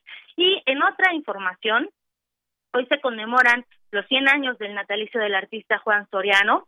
Hoy lo recordaremos, lo vamos a recordar. Eh, vamos a compartir con ustedes una cápsula en la que podrán escuchar parte de la importancia de su obra, eh, uno de los escultores más importantes del siglo XX. Y también aprovecho la ocasión para agradecer a la doctora Luis Noel del Instituto de Investigaciones Estéticas de la UNAM por su colaboración en esta cápsula y también a Rodrigo Aguilar por ser parte de la locución. Así que, bueno, vamos a escuchar y con esta información me despido. Recuerden seguirnos en redes sociales. Estamos como arroba prisma.ru y a mí me encuentran en arroba Tamara bajo m Que tengan una excelente tarde y nos vamos con la cápsula de los 100 años de Juan Soriano.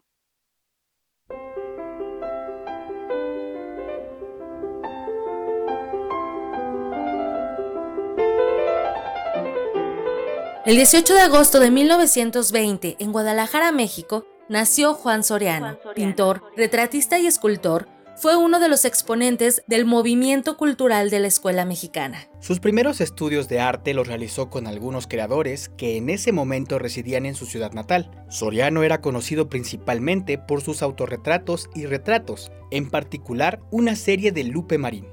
Más tarde, Soriano cambió a la escultura y sus enormes palomas y lunas de bronce adornan varios lugares públicos en México. Para la académica Luis Noel Grasgas, del Instituto de Investigaciones Estéticas, el legado de Soriano se hace más cercano y cotidiano debido a que sus esculturas ocupan espacios públicos. El legado de Juan Soriano es muy importante y a mi juicio lo podemos apreciar en dos niveles o bajo dos formas artísticas. Por una parte, la mayoría de sus creaciones fueron obras de caballete. Estas las podemos encontrar en museos, el Museo de Arte Moderno tiene algunas muy importantes e interesantes, o en colecciones privadas. Por otro lado, Juan Soriano, sobre todo en la última parte de su vida, hizo una serie de esculturas, podemos decir, de gran tamaño, que ocupaban espacios públicos, ingresos a museos, ingresos a eh, sitios especiales y en la UNAM contamos con una obra muy interesante que está en una de las glorietas de acceso al Centro Cultural Universitario. Interesante porque nos da otra visión de lo que es Soriano, de ahí la contundencia de los volúmenes, la simplicidad del mensaje estético y su trabajo fue un trabajo, si bien figurativo, un trabajo que se deslindó de este gran movimiento nacionalista para darnos una expresión más íntima, más personal.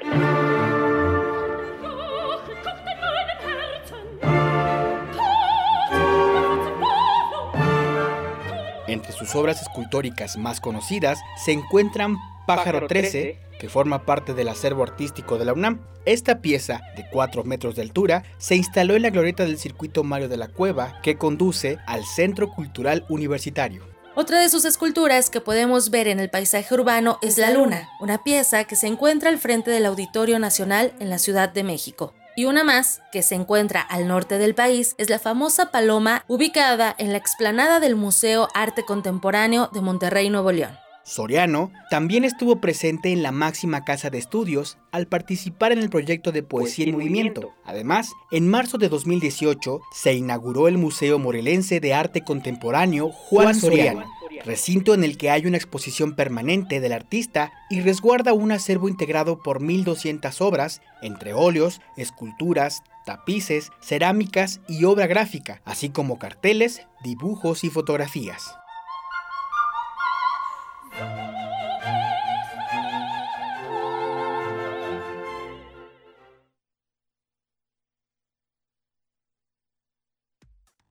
Relatamos al mundo. Relatamos al mundo. Bien, pues ya prácticamente llegamos al final de esta emisión. Nos queremos despedir de todos ustedes y esperarlos, invitarlos a que nos acompañen el día de mañana en punto de la una de la tarde con más información, con parte eh, de todo el equipo que hace posible que Prisma RU salga al aire con todas sus informaciones. Gracias a Nani Jazz, a todas las personas que están por aquí presentes, Ángel Cruz también, que eh, pues nos manda aquí, me invita a platicar sobre una narración. Gracias. Gracias a, todos los que están aquí presentes. Me despido. Soy de Yanira Morán. A nombre de todos mis compañeros, gracias. Buenas tardes. Saludos allá en cabina. A Rodrigo Aguilar en la producción. A Denis Licea en la asistencia. A Andrés. Andrew Friedman en los controles técnicos. Me despido. Muchísimas gracias por estar con nosotros. Que tengan una excelente tarde. Que tengan muy buen provecho. Hasta mañana.